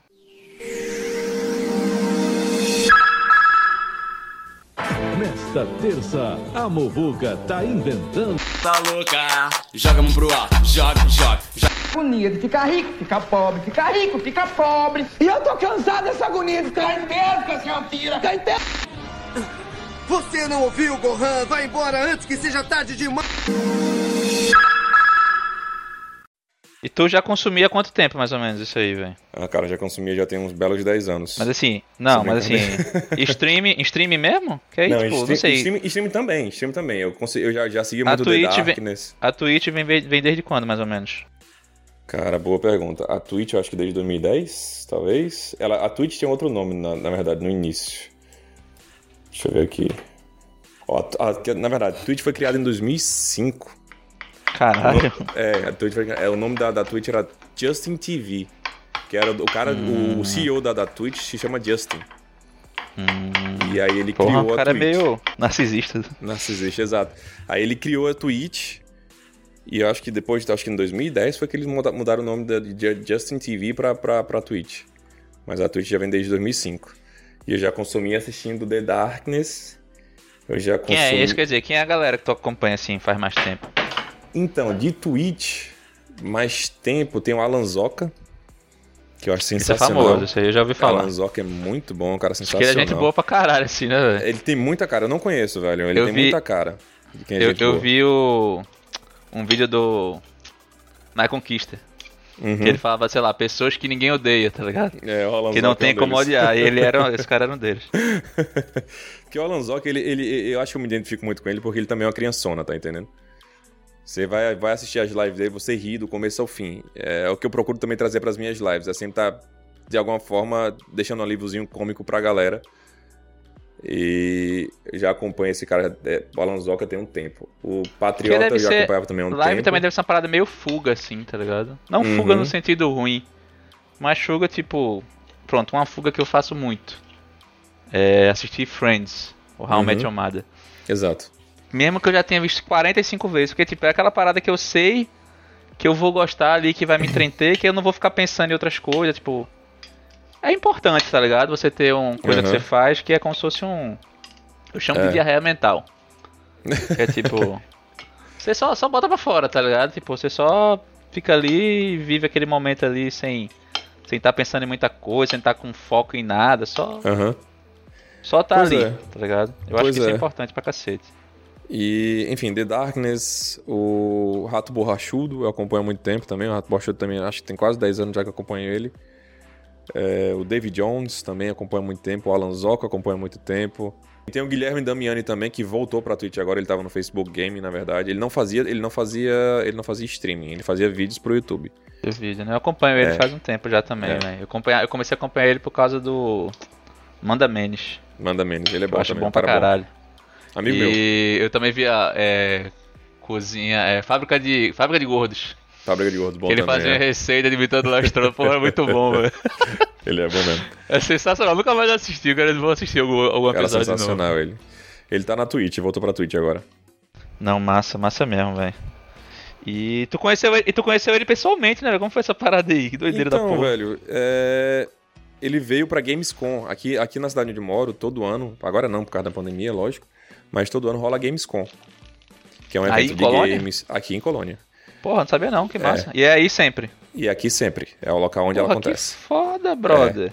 Vou, E eu vou, aí- um e dia aí- permitir, eu vou te visitar durante essa, essa porra aí, então. Vem embora, va- vale muito a pena, velho. Eu gostei pra caramba. O ano que ele veio não foi muito bom, mas os outros anos eu gostei bastante. E aí ele veio pra cá. Eu não sabia que ele, tinha, tá- que ele tava aqui, e aí eu fui, quando eu tava assistindo, tava assistindo a live dele, ele, ele abriu uma live no, no- Facebook Gaming, se eu não me engano. Foi no, foi no Facebook Gaming. E aí ele abriu a live e fez, ah, que eu tô na Gamescom, não sei o que, e eu fiz, oxe, ele tá aqui? Aí eu peguei e mandei uma mensagem, tietei, né? Eu mandei, irmão, eu moro em Colônia. Se vocês querem conhecer a cidade, eu, eu mostro pra vocês. E ele respondeu. Foda. E aí ele respondeu, vamos, Alan, vamos marcar? Eu fiz, beleza. Aí eu já seguia também, na época era namorada dele, hoje em dia não mais. Aí eu peguei, mandei uma mensagem pra namorada dele e fiz, olha, tô sabendo que vocês estão aqui e tal, não sei o que, eu moro em Colônia, se vocês quiserem conhecer a cidade, eu gostaria muito de mostrar a cidade pra vocês, eu conheço tudo ao redor. Quero levar vocês pra jantar e tal, não sei o que. E ela fez, tá, vamos marcar Tu dia amanhã. aproveitou de uma parada muito boa, né, velho? Pois é, Porra, não, a- tem, não tem brasileiro, muito brasileiro morando em Não, Colônia, não tem, não tem, não tem, não tem. Mas eu vou te contar uma história meio bizarra. O que, que aconteceu nesse- né, no dia seguinte a esse. E aí ele, ele me respondeu, tá, vamos marcar, vamos marcar. E aí a, a namorada dele também me respondeu, vamos marcar. Mas vamos marcar pra amanhã, que o Guilherme tá, tá trabalhando, só vai chegar em casa, só vai chegar no hotel lá para 9, 10 horas da noite, então não vai ter muito tempo da gente fazer nada hoje. Eu falei, não, a gente marca pra amanhã, não tem problema, mostra a cidade pra vocês. Aí eu falei, beleza, tá marcado. E aí no mesmo dia ele me respondeu, logo ele saiu, acho que é umas 8 horas da noite da Gamescom, que ele tava trabalhando pelo Facebook. Ele mandou uma mensagem pra mim, ele fez, irmão, tem algum lugar que tu conheça pra jantar que seja bom? Eu tô afim de ir e eu tô morrendo de fome e eu não consegui fazer nada hoje, porque eu tava o dia todo lá na Gamescom trabalhando. Eu fiz, irmão, tem um, um restaurante italiano aqui perto de casa, tradicional italiano. Show, barato, comidazinha excelente. Se vocês quiserem, eu, eu reservo mesa pra vocês lá. Ele fez, não, vai lá e fica lá e espera a gente lá. Eu falei, beleza.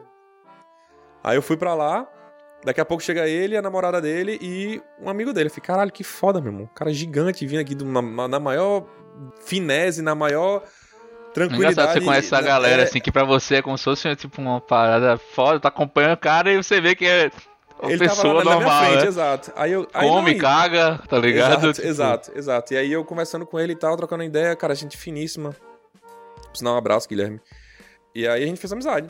E aí, ele, no dia seguinte eu fui mostrar a cidade pra ele, ele pediu pra eu mostrar a cidade. Ele fez, Alan, mostra a cidade, porque eu tô saindo do hotel hoje e a gente, o, o nosso trem pra Amsterdã, que eles iam daqui pra Amsterdã, vai sair a tal hora mais tarde, e aí eu vou na tua casa, deixo minhas malas na tua casa, e daí a gente vai passear. Eu falei, beleza. Eu falei, caralho, o cara vai vir pra minha casa, irmão, fudeu. Arruma tudo, arruma tudo. e aí, eu- aí ele veio pra cá, deixou a mala aqui em casa, e a gente foi passear na cidade. Aí eu lembro que a gente foi almoçar, a gente parou num restaurante à beira do rio, que ele, que ele tinha, tinha ido, acho que um, um ou dois dias antes, é, pra almoçar lá que ele tinha gostado, a gente foi lá, não sei o quê. E aí do nada eu recebi, o cara é tão grande que eu recebi uma mensagem no meu celular, no privado, assim, de uma pessoa é, perguntando, Alan, onde é que vocês estão? Eu tô vendo que, tô vendo que o Guilherme mora aqui em Colônia, tá, tá aqui em Colônia, eu também moro aqui em Colônia, gostaria muito de conhecê-lo. E eu falei, caralho, não vou responder, o cara tá almoçando aqui, não tem, não tem a menor necessidade. Aí eu fiz, Guilherme, olha aqui a mensagem. Aí ele, não, não responde, a gente tá aqui num momento de lazer e tal, as pessoas, as pessoas também têm que entender. Aí eu falei, não, eu compre- compreendo perfeitamente, você tá num momento de lazer, você tá tentando curtir um pouquinho aqui, não vou responder, não respondi. Passam-se acho que meia hora, vem uma menina de camisa do Brasil e passa pela gente, passa na mesa da gente, não fala nada, só passa, né? E aí ele olhou pra ela, Descobriu, descobriu pela foto, alguma coisa assim. Caralho, a galera doida pra caralho. Eu olhei pra ela, ele olhou, todo mundo da mesa olhou, né? A gente continuou comendo, ninguém falou nada, né? Aí a gente levanta, te- terminou de comer e tal. A gente passou umas duas horas lá, né? Mas a gente passou acho que umas duas Ela horas. passou na horas- mesa como se nada, assim, como se nada, doida como se nada. mesmo. Ela passou andando, passou andando, sabe? Como se nada. Com a camisa do Brasil. Passou ela e mais um cara que eu acho deve ser o marido dela, namorado dela, não sei, enfim. E aí todo mundo reparou, porque era a camisa do Brasil, não tinha mais ninguém com a camisa do Brasil ali. E aí a gente passou acho que umas duas horas para três horas na, na, na, mesa sentado, comendo, conversando, enfim. A gente, a gente se levantou e fez, olha, vamos, vamos, vamos se levantar, que daqui a pouco vocês estão indo embora. Eu mostro um pouco mais da cidade para vocês, a gente vai para casa, pega a mala, vocês pegam o Uber, Uber vão direto pra, pra estação de trem. Eles, beleza. Na hora que a gente levantou, que a gente deu uns cinco passos, do nada deu um grito, Damiane! A menina. Era a menina. Era a menina Pô, mas, namorar é, dela. Ei, defendendo ela. Ela foi gente boa, que ela não intrometeu, não, não atrapalhou não, o jantar não se de meteu, vocês. Mas ela esperou três horas, velho. Ela esperou porra. três horas. Doideira. Tá entendendo? Doideira. Doideira. A menina ficou esperando lá. Mas, porra, eu achei legal que ela não, ela não, tipo, intrometeu o jantar. Não, se, não, beleza, que ela passou, vocês ficaram vocês se ligaram, isso é meio desconfortável. Mas, porra, ela, ela não atrapalhou a refeição de vocês. Eu acho que isso é, é, isso é legal. Foi legal da e parte aí... dela. Não, não, e aí, e aí, beleza, ele foi lá, foi super simpático, tirou foto com eles, BBB, bababá. E aí, daqui a pouco, a gente, ele fez, ela fez, ah, será que eu posso andar com... Ela perguntou, né? Será que eu posso andar com vocês? Eu gostaria muito de passar o dia com vocês. Eu Guilherme, não, mas a gente tá indo embora agora, porque uh, a gente tem que pegar um Uber pra pegar o trem.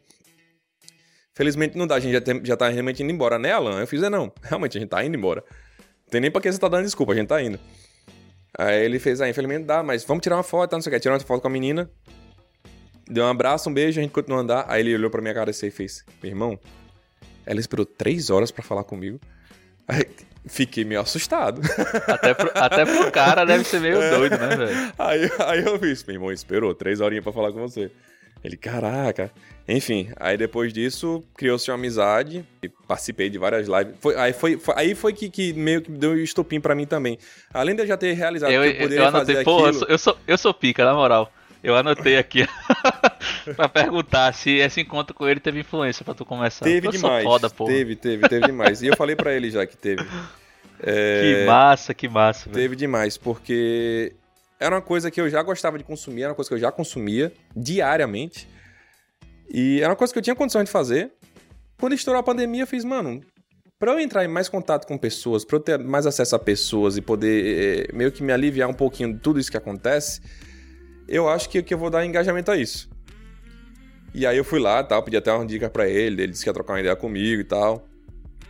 E enfim, o negócio começou a, a acontecer ali, tá entendendo? Eu comecei a dar início a, a, a essa loucura do que é a Twitch no quando a pandemia estourou. A pandemia estourou, foi que eu comecei a, a, a, dar o pontapé. E aí começou a crescer, começou a crescer e tá em crescimento, na verdade. A gente tá bem no início.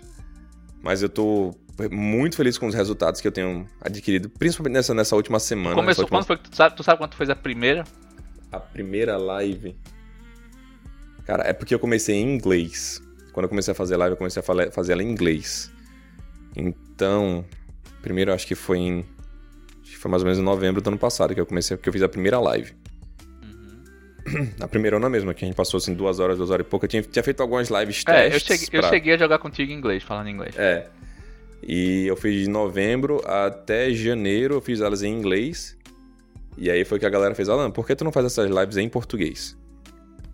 Já te quero perguntar, o raciocínio dá pra fazer inglês primeiro? Imagino que deva ser porque tem muito mais gente no planeta Terra que fala inglês do que português. Exato. Né? Português é Exato. é bem restrito, assim. Uhum. Brasil, lógico, que é enorme, tem muita gente, tem um, um, um público um alvo grande pra caralho. Tem Portugal, que é bem menor. Uhum. E aí tem aqueles paizinhos espalhados ali na África, né? Moçambique, é, Angola e tal. E aí, assim, são poucos falantes de português pelo mundo. Uhum.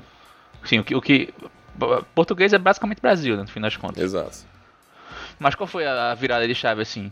O que é que tu achou? Foi. Não, não foi só o, o, os meus amigos pedindo, mas eu botei na cabeça que eu queria, porque eu queria, de alguma forma, ter a minha raiz na Twitch. Ter o, o Alan 100%, tá entendendo? Porque quando eu falo em português, eu Foi posso. Uma coisa brincar, que eu pensei, eu... assim. Tu é, deve ser mais espontâneo, né? Exato, eu tá sou ligado? muito mais espontâneo. Eu, eu, eu, eu tenho. A minha reação é muito mais rápida por mais que eu seja fluente em inglês, porque eu tenho fluência em inglês, é, é, é, é nada iria. Não é nativo, né? Não, nada, não, é, não chega nativo, não, não, não se compara ao português. Então a minha reação é muito mais rápida, eu sou muito mais espontâneo em português. E eu queria trazer um pouco de mim. Eu, eu, eu achava que eu estava fazendo um conteúdo legal em inglês. mas não era 100% tudo que eu queria fazer. É, e, talvez, e talvez seja a maneira de tu se conectar com, com o país, Exato. teu país de origem, que De tu tá origem. longe fisicamente Exato, hoje em exato. dia, né? Isso é pô, Exato. legal. E aí e a galera pedindo também, não, faz em português, faz em português. Tem uma clientela no Brasil que não tem acesso a, a videogame, tem uma clientela no Brasil que não tem acesso a computador, então essa galera assiste muito, consome muito, esse tipo de coisa. E aí eu comecei realmente a ver, a ver as tabelinhas, vendo, a- vendo a porcentagem de gente que tem acesso a isso ou não. E comecei a ver que realmente, em português, talvez fosse ali o plot twist da coisa, tá entendendo? Talvez ali eu me sentiria melhor. Em inglês também, tipo, como eu falei, tem mais demanda, porque tem mais gente, Uhum. muito mais gente, mas também tem muito mais oferta, né? Exato, exato. E aí. E eu fiz, tá, vamos, vamos tentar fazer em português. E aí eu até avisei na live, fiz, olha galera, a próxima live vai ser, vai ser em português e tal, não sei o quê. E, a, e uma, uma das coisas que eu faço do, do porquê fazer em inglês é porque a minha, a minha. Querendo ou não, quando você começa a streamar, as redes sociais são as suas chaves para divulgação. Sim. Então, nas minhas redes sociais, se você for parar pra olhar, elas, principalmente, principalmente no Instagram, que é o que eu mais uso, ela, é, ela, de uma ela tem um- uma mistura muito grande. Então, eu tenho gente dos Estados Unidos, eu tenho gente do, México, eu tenho gente da Espanha, eu tenho gente do Brasil, eu tenho gente da Alemanha, eu tenho, eu tenho gente de todo de muito lugar do, do- eu tenho gente da Índia que me, que, me, que me segue no Instagram. Então, assim, eu a- a- a- quando eu comecei a fazer inglês, a minha ideia era, eu vou fazer inglês para que eu tenha acesso a todas essas pessoas, porque todas elas falam inglês. Tá entendendo? Uhum. Só que Não tava legal. Resumindo, não tava legal. Não tava é, legal. Não, não era, tava 99 99,9, mas tava faltando aquele 1%. Sabe? Queria o porcento é vagabundo. É, exatamente. E, eu- e, eu, O e eu Rui queria- Rui eu queria- BR. É, e eu queria, queria porque queria acrescentar isso. Então eu vou começar a fazer em português. Fiz a primeira Uhum. live em português, eu consegui mais views do que, eu, do que todas as lives que eu tinha feito em inglês. É, fiz, ih, rapaz. Vamos fazer a Uhum. Não, então, além, além de tu se sentir melhor fazendo, que eu Uhum. acho que é o principal, no Uhum. fim das contas, né? Porque, porra, é, no início você não faz, né? Tá, vamos dizer assim, na mesma situação e tá começando a parada. No início você não faz pelo view, pela. Você faz porque você gosta de fazer. Senão, Exato. se você começar já pensando só em view Exato. e etc., você tá fudido. Exato, só que, Que- eu- só que o view, querendo ou não, é, é- eu, eu- quando eu falo view. Não, eu ele é um combustível, em, lógico, em, né? Em relação, em relação à, à interação. Porque a Uhum. graça de você fazer live é você ver o seu chat conversando com você. É muito chato você. Senão Uhum. é a mesma coisa que você tá jogando no sofá de casa com a televisão. Tá entendendo? E falando Não, sozinho. a diferença é só que tá gravando. Exato, a diferença é só que tá gravando. Quando tem interação do chat com você, quando tem aquela galera massa no chat vindo conversar, e graças a Deus hoje em dia eu tenho uma comunidade ali no chat que vai e participa e conversa e tira onda e brinca e manda som e manda donation e manda e me dá follow e dá sub, tá entendendo? Tem uma galera que participa de verdade. É a parte ativa que eu falei, né? É, é- é essa interação, esse é, o- esse é o ponto legal da, da live. Porque senão fazer live seria apenas gravar, jogar vídeo no YouTube, pronto, acabou, sem interação nenhuma, sem entretenimento nenhum, a não ser o jogo. Uhum. Então, o entretenimento com o chat é, que- é, que- é que é a graça. Quando eu comecei a ter mais view e quando eu comecei a ter mais, mais, mais é, é, contato com o chat, foi o que eu fiz. Tá, é isso que eu quero. É esse o ponto que eu quero. É, é aí que tá funcionando pra mim.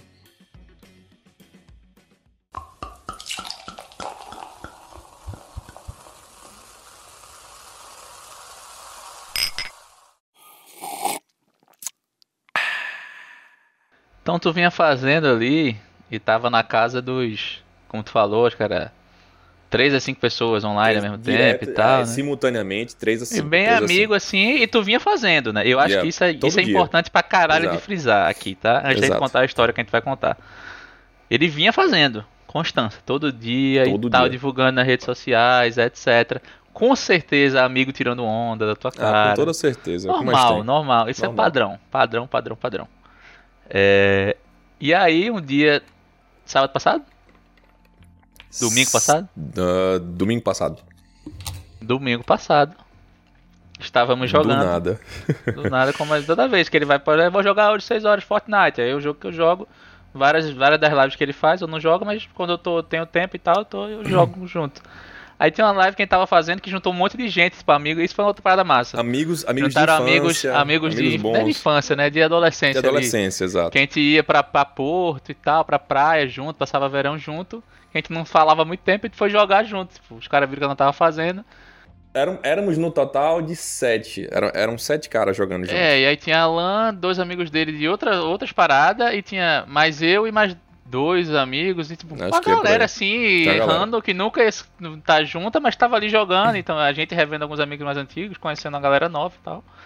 E a gente tava jogando lá de boa, como se nada, tá lá streamando, mas tipo, desse jeito normal, e aí ele vai contar o, o que aconteceu depois. E aí, na verdade, tem vídeo no, na- lá tu- no meu canal da Twitch. Então, Pode fazer o porra. jabá? É isso que eu ia dizer, eu sempre deixo fazer no final, mas agora É. faz todo sentido. twitch.tv barra alanzete com dois E's Tem, no final. tem um, tem um dois, dois R's no final, né? No final, dois A's no final. Alanzete É, tá, exato. galera?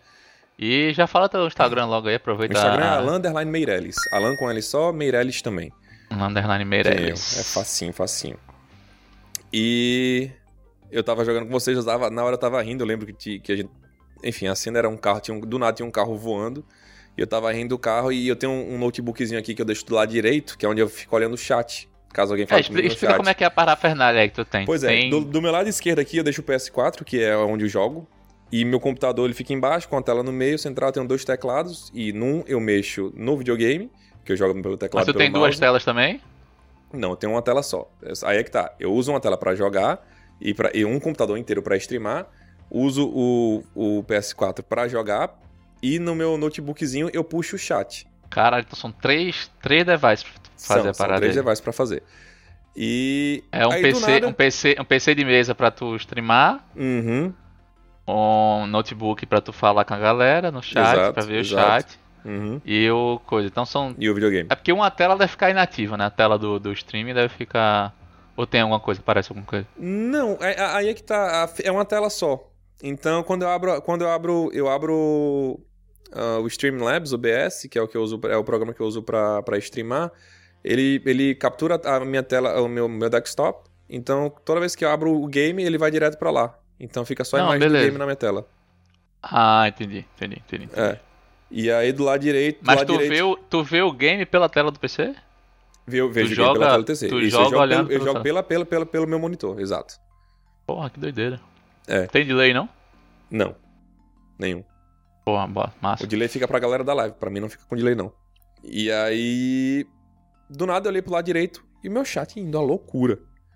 E eu, peraí, tem alguma coisa Tá acontecendo? com- estranho. Aí tá estranho. Não, mano, muito nome subindo. Eu, eu, você não conseguia ler um, um, um nickzinho. Eu não conseguia, não conseguia. Era, passava muito rápido, muito rápido, muito rápido, muito rápido. E eu parei, olhei, eu fiz. Meu Deus, tem, tem 1.700 e 500 pessoas me assistindo. Meu Deus, tem 2.200 e pesso- 200 pessoas me assistindo. O que é que tá É acontecendo? engraçado, E né? aí, Foi não, a engraçado tá demais. no canal, vocês podem e isso ver. a gente tava. Só pra dar um contexto, a gente tava jogando. E a gente tava jogando um, um modo de jogo lá, que é o, o Team Rumble. Que ele é tipo uma loucura, assim. Você morre, nasce de novo e tal. E a galera se matando é muito louco. É bem mais. Bem Dinâmico. mais, assim, dinâmico do que o, o que a gente joga normalmente. E a gente naquela loucura, gritaria do caralho. Sete pessoas falando ao mesmo tempo. Aí ela, eita! Tem duas mil pessoas, não sei o que. Ele travou, velho. É muito engraçado. Eu Assista travei, esse eu não, vídeo, eu por não, favor. eu não consegui mais jogar, eu não consegui mais jogar. Eu não consegui mais nem produzir o conteúdo. Eu, eu não entendi o que tava acontecendo. Eu fiz, por que tem duas, duas mil... Meu Deus, duas mil pessoas me assistindo, duas mil e quinhentas pessoas E me como é que tu assistindo. descobriu que tinha sido que tinha sido o Patriota lá que tinha Porque dado o como é o nome do Patriota- negócio? Aí é que tá. É, o Patriota me deu o gank. O que é o gank? O gank, é, pra, pra, quem, pra quem faz stream, é quando um streamer, grande ou enfim, de qualquer tamanho, qualquer um pode fazer isso, é, vai terminar a live dele e ao invés dele simplesmente terminar a live e fazer valeu galera, tchau, ele pega toda aquela galera que tá assistindo, ele avisa, olha galera, vou dar o gank para tal pessoa. Vão lá, tratem o cara bem, sejam, sejam, é, sejam educados e tal, não sei o que. Vocês estão vindo da minha comunidade, por favor, respeitem o cara. E ele pega toda essa galera e passa pra esse outro streamer. E Já direciona vai todo mundo de uma automático, já vez vai automático. Ele bota, cara ele não- bota barra mod, ele bota, bota barra host, o nome do cara, apertou enter e cai todo mundo lá. E aí, do nada, do nada a galera começou. Patri, patri, patri, patriota, patriota, patriota. E eu, meu Deus do céu, quem foi que me deu gank do nada? E eu já, eu já acompanhava o Ah, canal percebeu pelo chat, então. É, não, apare- pe- não não aparece uma notificação pra tu, não? Ah, não, aparece deu, a notificação. Aparece Mas tu a não viu. Eu não tu vi, não eu não vi porque eu tava jogando com vocês. Eu não, tava- não tinha costume de olhar no chat o tempo Tu demorou inteiro, quanto? Tu chegou a ver quanto tempo tu demorou a perceber? Eu acho que eu demoro ali em torno de uns 40 a 50 segundos, velho. Foi quase um minuto. Que é muita coisa, né? Foi quase um minuto. Porque quando, se você for ver. Assim, quando vocês forem lá na Twitch, gente, é, que vocês forem ver o vídeo. é engraçado porque ele, ele não mostra só o vídeo, mas ele mostra o chat. O chat fica aberto, fica salvo. Então você vai ver que eu tô jogando e do nada tem uma porrada de gente falando. Gente falando, falando, falando, e eu rindo, conversando com os meninos, não sei o quê. E aí eu olho pra direita e eu vejo o chatinho da loucura. Quando eu vejo o chatinho da loucura, eu faço, meu Deus do céu, tem 1.700 pessoas me assistindo. Meu, meu amigo, tem duas mil pessoas me assistindo. Duas e quinhentas pessoas me assistindo. Bateu 3 mil pessoas naquela noite. Aí, aí, aí todo mundo no chat. E a gente viu pelo Patriota, a gente viu pelo Patriota e eu falei, meu Deus, o Patriota me deu follow. Que isso? O que é que tá acontecendo? O Patriota é um cara que ele é profissional em Fortnite. Ele é muito bom e ele é muito grande. O cara tem 850 e poucos mil seguidores no, na coisa, Twitch. Ele é muito grande, muito grande.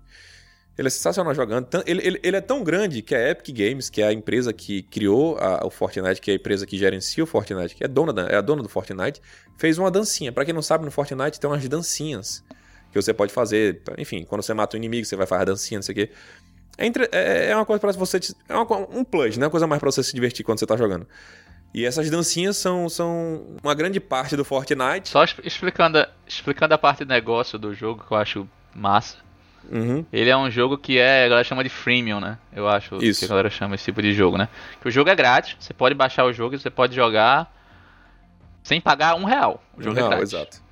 Tá ligado? Só que tem, você paga pra, tipo, tem um negócio chamado Battle Battle Pass, como se fosse um negócio que aí você ganha várias skins de graça, entre essas, só paga o passe, você vai ganhando conforme você vai evoluindo de É nível e de tal. batalha, é exato. É, que é tipo como se fosse um pacote, vamos dizer assim, que você compra.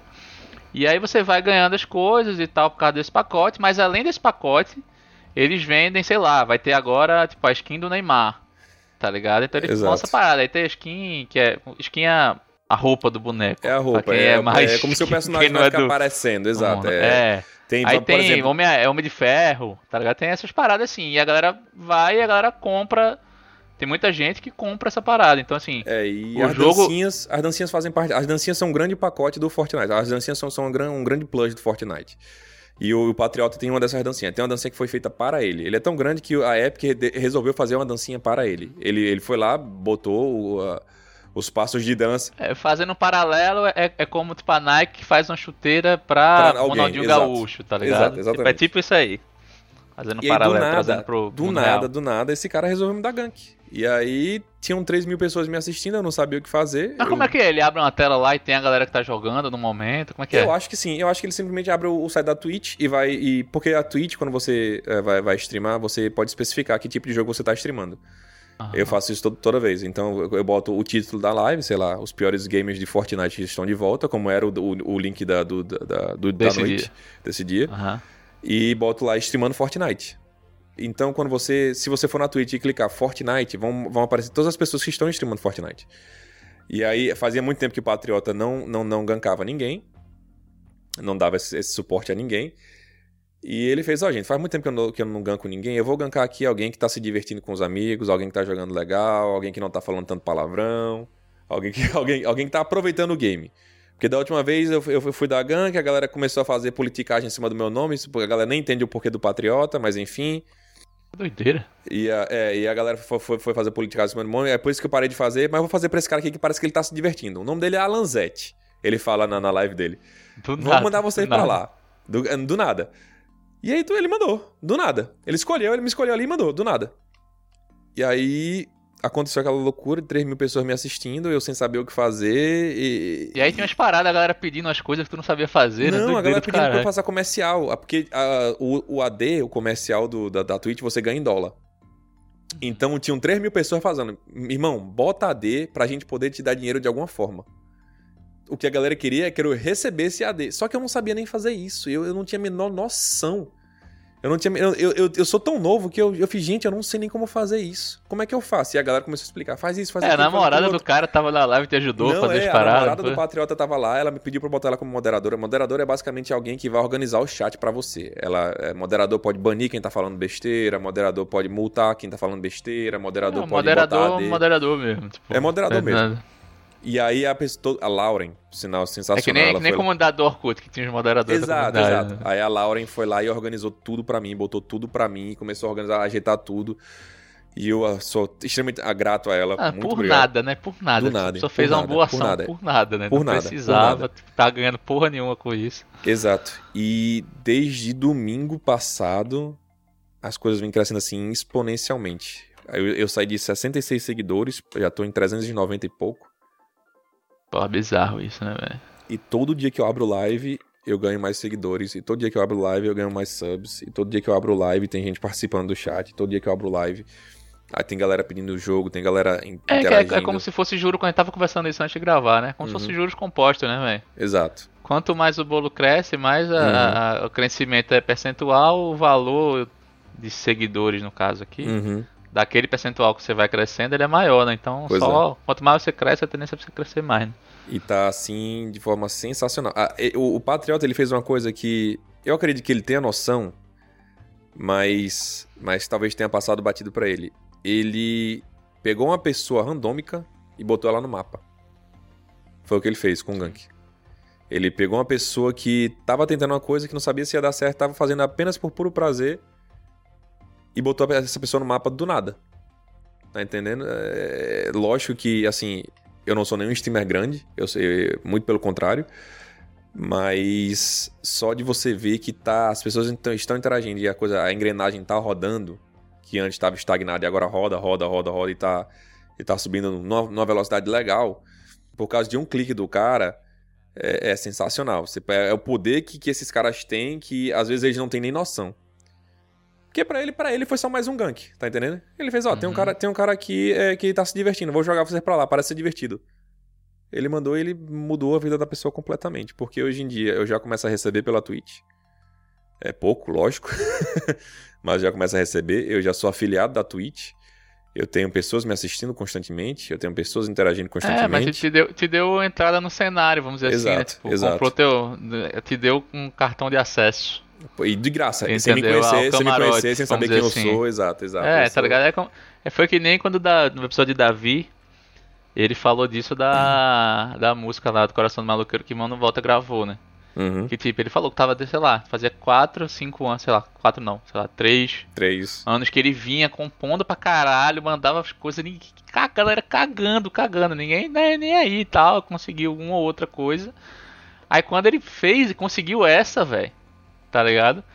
Que foi uma parada tipo assim também, tipo, ele ele fez um vídeo, gravou no, no Instagram e meio que viralizou um pouco, ele impulsionou. E aí, tipo, um, um MC de São Paulo viu, aí pegou sem autorização, fez um vídeo.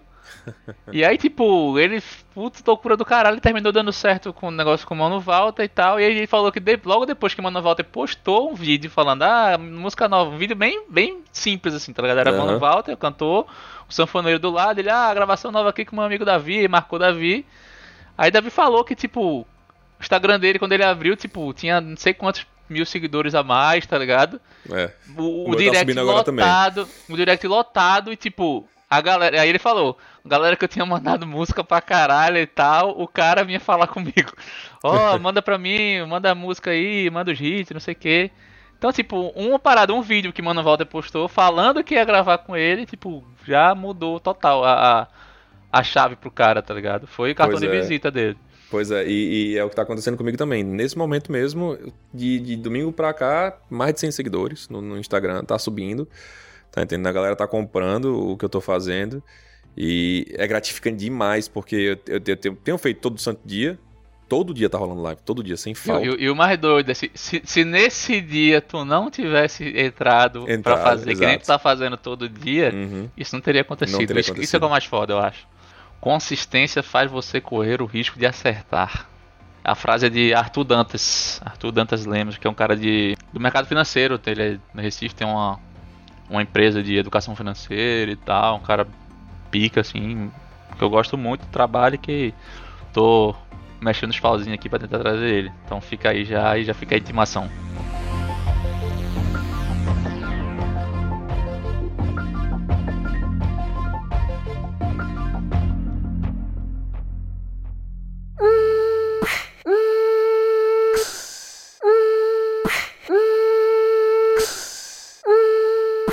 Aí, quais são os próximos passos? O que é que tu quer fazer mais? Tu quer ficar só no game? Tu quer falar de outras coisas? Tu quer falar Então. sobre videogame, não só jogar e fazer Então, live? a minha O intenção. que é que tu pensa aí? A minha intenção é dar um pouco. Eu quero primeiro, porque antes eu tava dando foco no YouTube, comecei a dar foco no, no- na Twitch agora, mas a minha intenção é fazer essa, essa mistura entre os dois, tanto não só de YouTube como, como de streaming.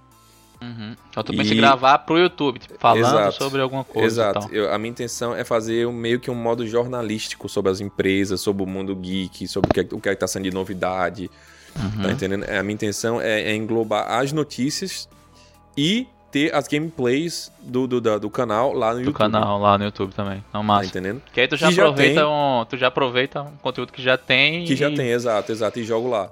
Pra quem quiser né? assistir, pra quem quiser, para quem não quiser perder, sei lá, porque muitas vezes eu tô fazendo live, por exemplo, eu fiz live de Homem-Aranha, então muita gente perdeu a live e a galera perguntou, ó, tu vai jogar é, Homem-Aranha mais Morales, tá, não sei o que eu faço. Galera, já joguei, tá lá no YouTube. Tá tudo bonitinho lá, gravadinho no YouTube.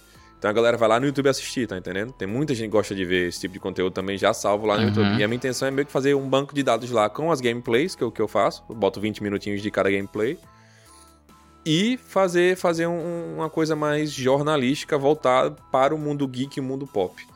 Tá entendendo? É, Massa, trazer trazer as massa. novidades do ano, trazer o que é que tá saindo de novo no mercado, trazer é, é, é, informações das empresas, é, é, o que é que as, as empresas estão fazendo, enfim. Englobar isso de Uhum. alguma forma e trazer como de uma forma jornalística eu, a câmera e as notícias, tá entendendo?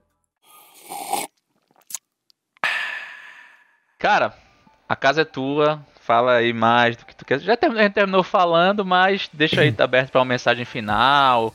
Tu quer, quiser fazer uma indicação de alguma coisa, deixar uma mensagem de motivação pra galera que tá começando aí também e tal. A- a- o espaço é teu, a casa é tua, velho. Eu só quero dizer que independente do que falem, do, independente do que os seus amigos falem, do que a sua família fale, não desista. Se é o que você acha que, que vai dar certo pra você, faça. Se você tá perdido, tome tempo. Construa o seu próprio caminho. Não, não vá apenas pensando no, no que vai cair no seu bolso, não vá apenas pensando no que os seus amigos ou parentes vão dizer. Continue batalhando por aquilo que você quer. No final das contas, é o que depende do que você quer, do que você gosta trabalhe e, arranje uma forma de, de- de que seu, seu, seu trabalho seja saudável pra você e não pros outros. Na vida sempre tem os empecilhos. O negócio é não se deixar abalar, continuar seguindo e fazer o seu. Se É, faz sentido pra você e faz você feliz, velho. Vale fazer. essa. Também acho. Vale fazer.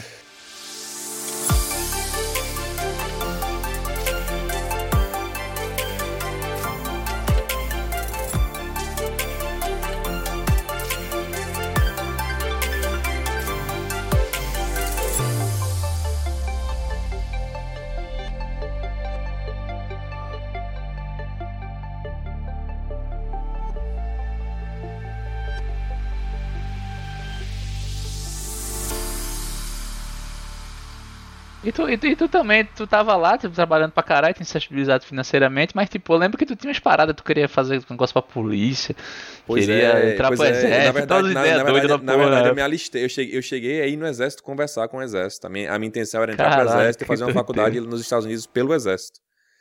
Jesus do Eu céu. cheguei, cheguei, eu falei, cheguei a falar com o comandante, fui lá, recebi ligações do comandante, olha, a prova vai começar tal dia, fazer isso tal dia. Tinha, tinha toda a parada organizada pra isso também. Porque eu não queria estar trabalhando em loja o resto da vida. Eu fiz, não, eu entro pro exército, faço uma faculdade pelo exército, não tenho que pagar a faculdade por isso. Vou pra duas, três expedições, volto. Se eu vou voltar Vou vivo, pirar, faço- vou- trocar tiro fa- com terrorista. Faço, faço, faço uma faculdade, se De eu não tiver boa. levado nenhum tiro. Se eu sobreviver, eu tenho uma faculdade. Será que vale a pena? Será que não?